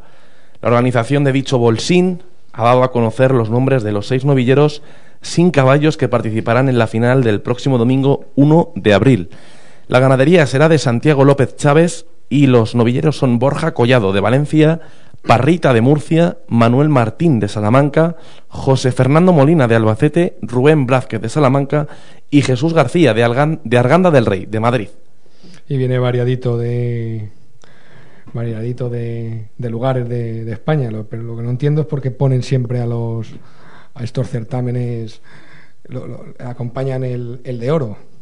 Así ponen otro, otro nombre, que es que es todo muy, muy, muy repetitivo. El zapato de oro, el, lo de Villaseca también, el alfarero de, de oro. Eh, a ver si cambiamos un poco, un poco el nombre a, a los certámenes y salimos tan un poco de lo, de lo tradicional. Pero bueno, siempre es bueno que estos que este tipo de, de bolsines que se, se hagan porque dan, dan oportunidades a los, a los chavales que están, que están empezando. Que el nombre es lo de menos, vamos, era una apreciación solo. Y bueno, era la última noticia que teníamos porque tenemos dos de última hora y es la Feria de Vic y las Tierras de Zamora, que han organizado un bolsín y ya tenemos los admitidos que habrá en, este bolsín de Zamora. San Miguel de la Ribera, que será el día 7 de abril, tendrá a los novilleros Aarón Rodríguez Aarón de, la de Puebla Nueva, Escuela Taurina de Toledo, Alfonso Alonso Sánchez, Escuela Taurina de Camas, de Sevilla, Álvaro Romero, Escuela Taurina Amate, de Sevilla, Álvaro Pasalacqua, Escuela Taurina de Málaga, Antonio Pintiado, Escuela Taurina de Badajoz, Guillermo Plasencia García, de la Escuela Taurina José Cubero El Gillo, Madrid, Guillermo San José Joven, también pertenece a la Escuela Taurina del Gillo de Madrid, Ismael Jiménez Rojas, Escuela Taurina de Badajoz, Jaime Isaac Hernández Macías, de Citar, Guadalajara, José Rodríguez Palomo, Jorge Molina, Escuela Taurina de Toledo, Juan Pérez Marcial, Juan Marciel, Escuela Taurina de Medina de Río Seco, Leandro Gutiérrez, de Citar, Guadalajara, Manuel Martín Alonso, de Salamanca, Miguel Ángel Aguilar Tavares, también de Citar, Guadalajara, y por último Valentín Hoyos, de Salamanca. Hoy tenemos a Aarón otra vez. Sí, ese está metido en todos los ajos, ¿eh? Tanto pero eso, es- eso es buena señal, ¿no? Será porque, porque bueno. Pues nada, como estábamos comentando, que son cosas que son, son necesarias y hay que, hay que, hay que hacerlas. Y, bueno, pues otro más que dar oportunidades a, la- a los, a los chavales jóvenes y, y que sea, eh, dentro del mundo del toro, pues se tiene que agradecer y ojalá la gente responda y vaya, y vaya a ver a, la cantera de, la fiesta. Y bueno, el 8 de abril será el, el segundo día de este bolsín en Guarrate. Y para Álvaro Alarcón de Toledo, Álvaro García Román, Álvaro de Chinchón, de la Fundación El Juli Madrid, Carlos Enrique Sánchez, Carlos Carmona, de las, de las Navas del Rey, compañero aquí que estuvo aquí con nosotros en la radio, ya le, recordaremos, el hijo de Lázaro Carmona. Eh, Cristóbal Ramos Parrita, de la Fundación El Juli de Madrid, David Martínez Otero, de Guadalajara, Diego García Porras, de la Escuela Taurina de Colmenar Viejo, también en Madrid, Estrella Magán Santa María, de la Escuela Taurina de Toledo, nuestra querida Estrella, que, que bueno, que estuvo también con nosotros aquí en la radio y que también está en el bolsín. Francisco José Jiménez Ortiz, Curro Ortiz, de la Escuela Taurina de Atarfe, Juan Carlos Lozano Fernández, de Guadalajara, Manuel Osuna Osuna, de Écija, Miguel Senet Miguelito, de Valencia, y Rafael León, de la Escuela Taurina de Málaga. Pues que mucha suerte para, para todos y sobre todo para, para Estrella. Tengo ganas de yo de que, ¿De qué meta el de pelotazo? que no? meta pelotazo, hombre, que, que, que se lo merece, que tiene mucha, que tiene mucha ilusión y que tiene mucha, mucha afición y, y que esté ahí y ya que hasta aquí con nosotros, que la conocemos, pues es, es un orgullo. Y bueno, terminamos ahora sí con la Feria de Vic, que fundamenta su feria en el toro de Santa Coloma.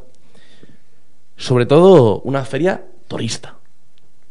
es lo que es Francia.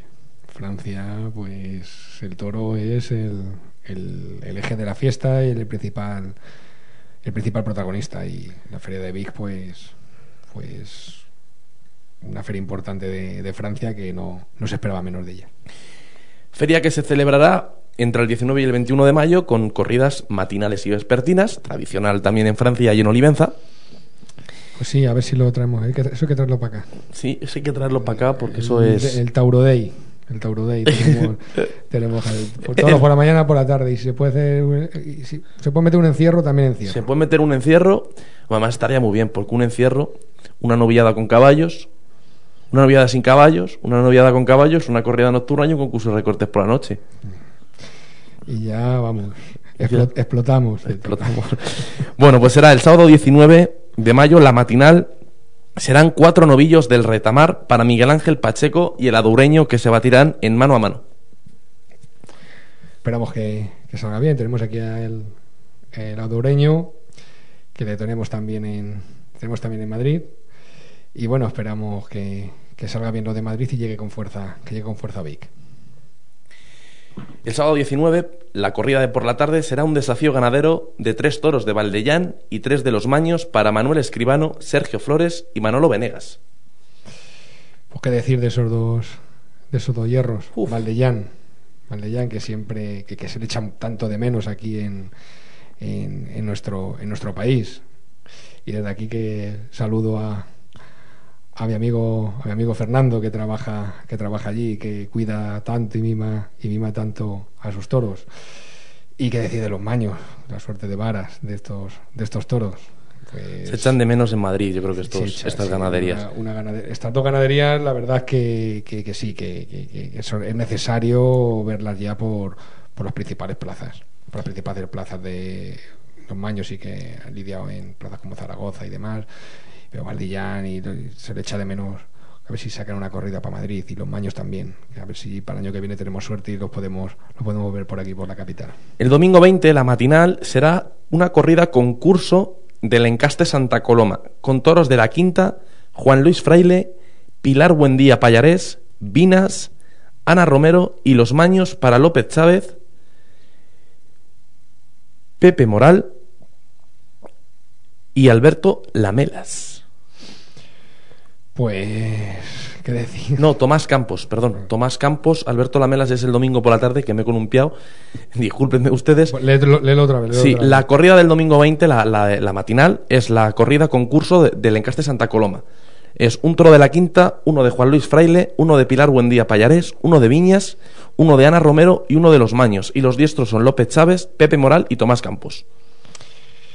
Pues, ¿qué, de- qué vamos a decir? Mm, tenemos aquí metido a, a todo el encaste Santa Coloma. Bueno, pues sí que falta también Victorino, faltaría Adolfo. Adolfo, pero. mm, eh, Son más Albacerrada. No, pero hay que, no, hay que, dar, hay que dar oportunidades a, a- a estos, a, a estos ganaderos que, siendo de, de- de- de- ganaderos de este, de este encaste. eh, Yo echo de que- menos que, los den, que los den que los den oportunidades en una plaza como esta y bueno eh, que- Yo tengo- apuesto- yo, yo- mira yo voy a apostar sí Yo también, por el de Ana Romero. no Yo sí. yo apuesto por por Pilar Buendía Pues yo apuesto por Ana y Romero. además que tengo ganas de que, de que esa ganadería vuelva vuelva a resurgir y vuelva y vuelva a ser lo que lo que era El cuarto festejo de esta feria será el mm, domingo 20, pero por la tarde. Los toros serán de raso de Portillo para los matadores de toros Octavio Chacón, Antonio Nazaré y ahora sí nuestro amigo Alberto Lamelas.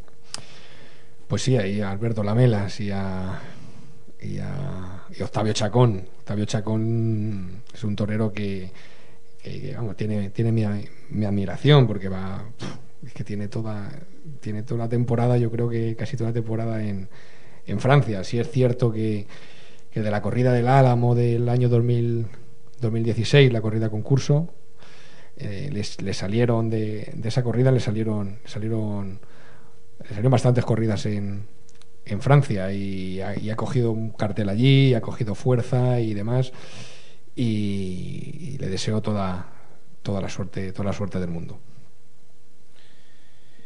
Y bueno, pues la feria que terminará el lunes 21 con la ganadería de Pedraza de Yeltes para Curro Díaz, Daniel Luque y Emilio de Justo. Pues sí, otra ganadería que, que se la espera. Otra ganadería como que es Pedraza, Pedraza de Yeltes, que, que ha dado, dado unas, unas tardes de toros eh, magníficas. Eh, Madrid sí que la última corrida no salió como, como esperaban, pero es una, corrida, es una ganadería que también se lidia, se lidia en Francia bastante y, y que se la espera con, con toda la con, todo- con toda la, ilusión del mundo. La verdad que Pedraza para mí es, de, es muy de mi, de mi gusto y, bueno, para mí la feria, la feria entera de, de Vi me parece, me parece de cara al aficionado eh, espectacular. Yo creo que, que, que inmejorable. Bueno, de todas formas, luego tendréis también estos, estos carteles y los publicados del Bolsín de Zamora también en nuestra web. Y bueno, agradeceros otro miércoles más que, que estéis aguantando las más de dos horas que estamos aquí en directo siempre con, con el programa, con hablando, de lo- hablando del toro. Y bueno, pues os emplazamos. Este fin de semana ya sabéis que hay dos festejos reseñados, sobre todo con, con mucha importancia. Los domingos de Resurrección de Madrid y de Sevilla. Se inaugura también la plaza de, la plaza de Sevilla y Madrid. Está claro que una de las fechas más, más importantes de, de- del panorama taurino es el domingo de, el domingo de Resurrección. Hay tres, digamos que dentro de las tres corridas de, de toros más importantes para un torero, una de, ellas es, es el domingo de Resurrección, junto con la beneficencia de, de, Madrid y la, y la Goyesca de Ronda. Son yo creo que de las tres corridas más importantes de- del panorama taurino y, esperamos que, que el domingo de resurrección de, la- de Sevilla, que ahora mismo es la, la corrida más, más importante de esta, de, esta, de esta época, digamos, salga como que salga como esperamos, que, que, sal, que invistan los toros y que los y que los toreros pues, pues den, to- todo. Pero bueno, en Madrid tenemos otra corrida bastante bastante importante y, y que esperamos que, que también salga también salga como, como espera la afición, que se dejen que se dejen los toros y que y que podamos disfrutar de una de una grande de una de una gran de una gran tarde de toros. En Sevilla, que serán los toros de Victoriano del Río, toros de Cortés, para Ferrera, Manzanares y Rocarrey. Es un cartelazo y No hay billetes, garantizado para mí en Sevilla. Y en Madrid, los del Torero, para David Mora, Daniel Luque y Álvaro Lorenzo, que también va a ser un buen cartelazo y que las crónicas, pues ese mismo día las tendréis también en nuestra web. Pues sí, la, corrida, la verdad que, que el- la de Sevilla, teniendo aquí a- al maestro Ferrera en el momento que, en el momento que está, Manzanares, que puede bordar el toreo, y luego la entrega de, de Rocarrey, mm, creo que puede ser una tarde importante. Siempre la corrida de expectaciones, luego sale corrida de excepción, pero bueno, siempre hay que ir con la con la mentalidad de que Bueno, pero también de, es- de que va a salir de que va a salir bueno yo creo que Ferrera mm, Ferrera la va a liar en, en Sevilla y va a empezar va a empezar la va a empezar la feria de Sevilla con una fuerza con una fuerza brutal Estoy de acuerdo contigo y además es una, una ganadería que suele funcionar, que sale bastante, bastante regular, como es Victoriano del Río Toros de Cortés. Y, y yo espero una. Creo que va a ser una buena tarde. Y apuesto porque va a haber puerta al príncipe. es muy complicado pero bueno siempre yo siempre voy a los toros contento y alegre y quiero y voy a que a que, a que triunfen los tres y a ver tres puertas grandes o tres puertas del príncipe o, lo que sea. Entonces pues la, la ilusión la tengo puesta en esta corrida y en la y en la corrida de, de Madrid. Y ojalá pues la afición de Sevilla y la afición de Madrid disfrutemos de, de dos grandes de dos grandes tardes de toros. Bueno, pues lo que pase en Madrid, toro a toro, lo podréis seguir en, a través de nuestro Twitter. Y lo que pase en ambas plazas, tanto en Madrid como en Sevilla, pues lo tendréis publicado por la noche en la web, que esperemos que ya pues el, servidor nos quite el punto WordPress y sea toropoderoso.com para que tengáis mm, el acceso más, más rápido y mejor. Y ahí tendréis pues nuestras crónicas y las reseñas de los festejos tanto de lo que pasa en Madrid como en Sevilla. Y os lo contaremos detenidamente el próximo miércoles aquí en el que si Dios quiere nos acompañará un matador de toros con relevancia, con importancia y que todos conoceréis y que bueno, pues que el toro le, le ha castigado también duramente. dilo ya hombre dilo ya Mm, Bueno, yo prefiero que, que se publique. lo que te Es- gusta hacerte rogar Mm, Bueno, está, está cerrado y he hablado con él, pero no obstante hay que volver a llamar con él, hablar con él por teléfono, cerrar una serie de cosillas. Entonces, vamos a esperar a que, que se pueda publicar estos días, que pues bueno, pues está de viaje por Semana Santa. Y bueno, hoy hemos hablado bastante de él. Hoy hemos hablado bastante de él, o sea que el- con esto ya digo que la gente se puede hacer una idea de, de qué matador de toros estamos hablando. lo que te gusta hacer de rogar ¿eh? Es que- Muchísimas gracias de corazón por este programa número 23 y la semana que viene programa número 24 y ya sabéis, tendremos un matador de toros con quien tendremos una entrevista y os contaremos lo que ocurra en Madrid y lo que ocurra en ese en esa primera tarde de, de Sevilla, de la maestranza, de la Real Maestranza de Sevilla, de esa su primera feria. Rubén, muy buenas tardes y, y el miércoles que viene programa 24 más y mejor. Ya llevamos 24 y vamos, vamos subiendo, vamos subiendo. Que nada, que el miércoles que viene nos, nos vemos otra vez aquí para hablar de, de lo que nos gusta, que son que es el mundo de los toros. Muchísimas gracias y hasta el próximo miércoles.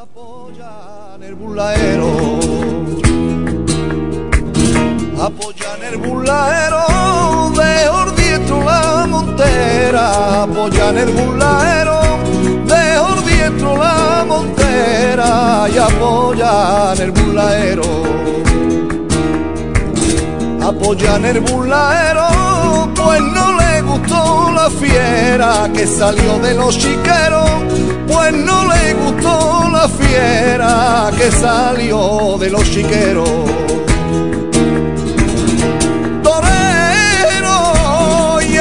La valentía con el arte y el sentido y ganarle la partida y al toro de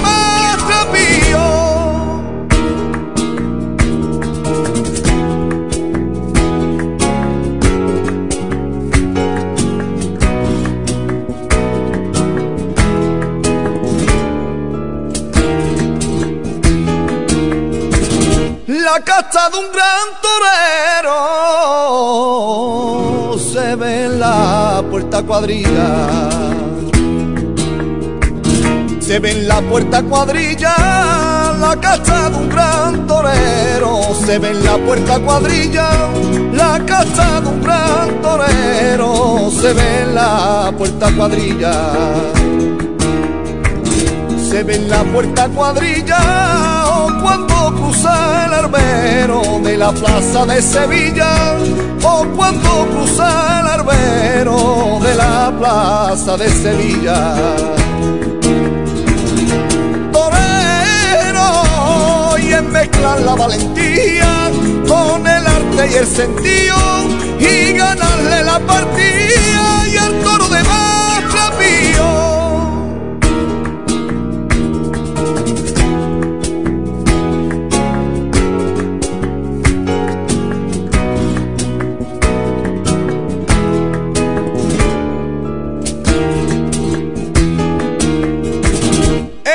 se lleva dentro,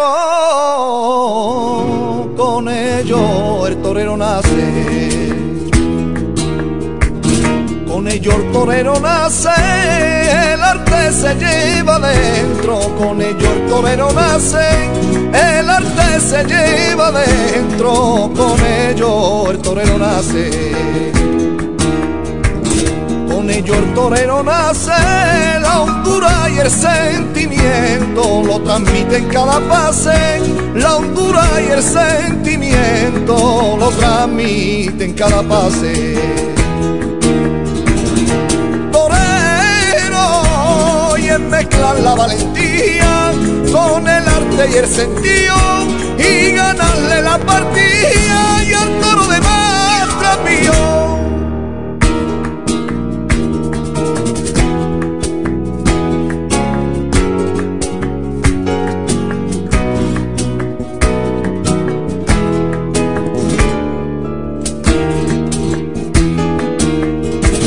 Entre el torero y la muerte hay un miedo de silencio.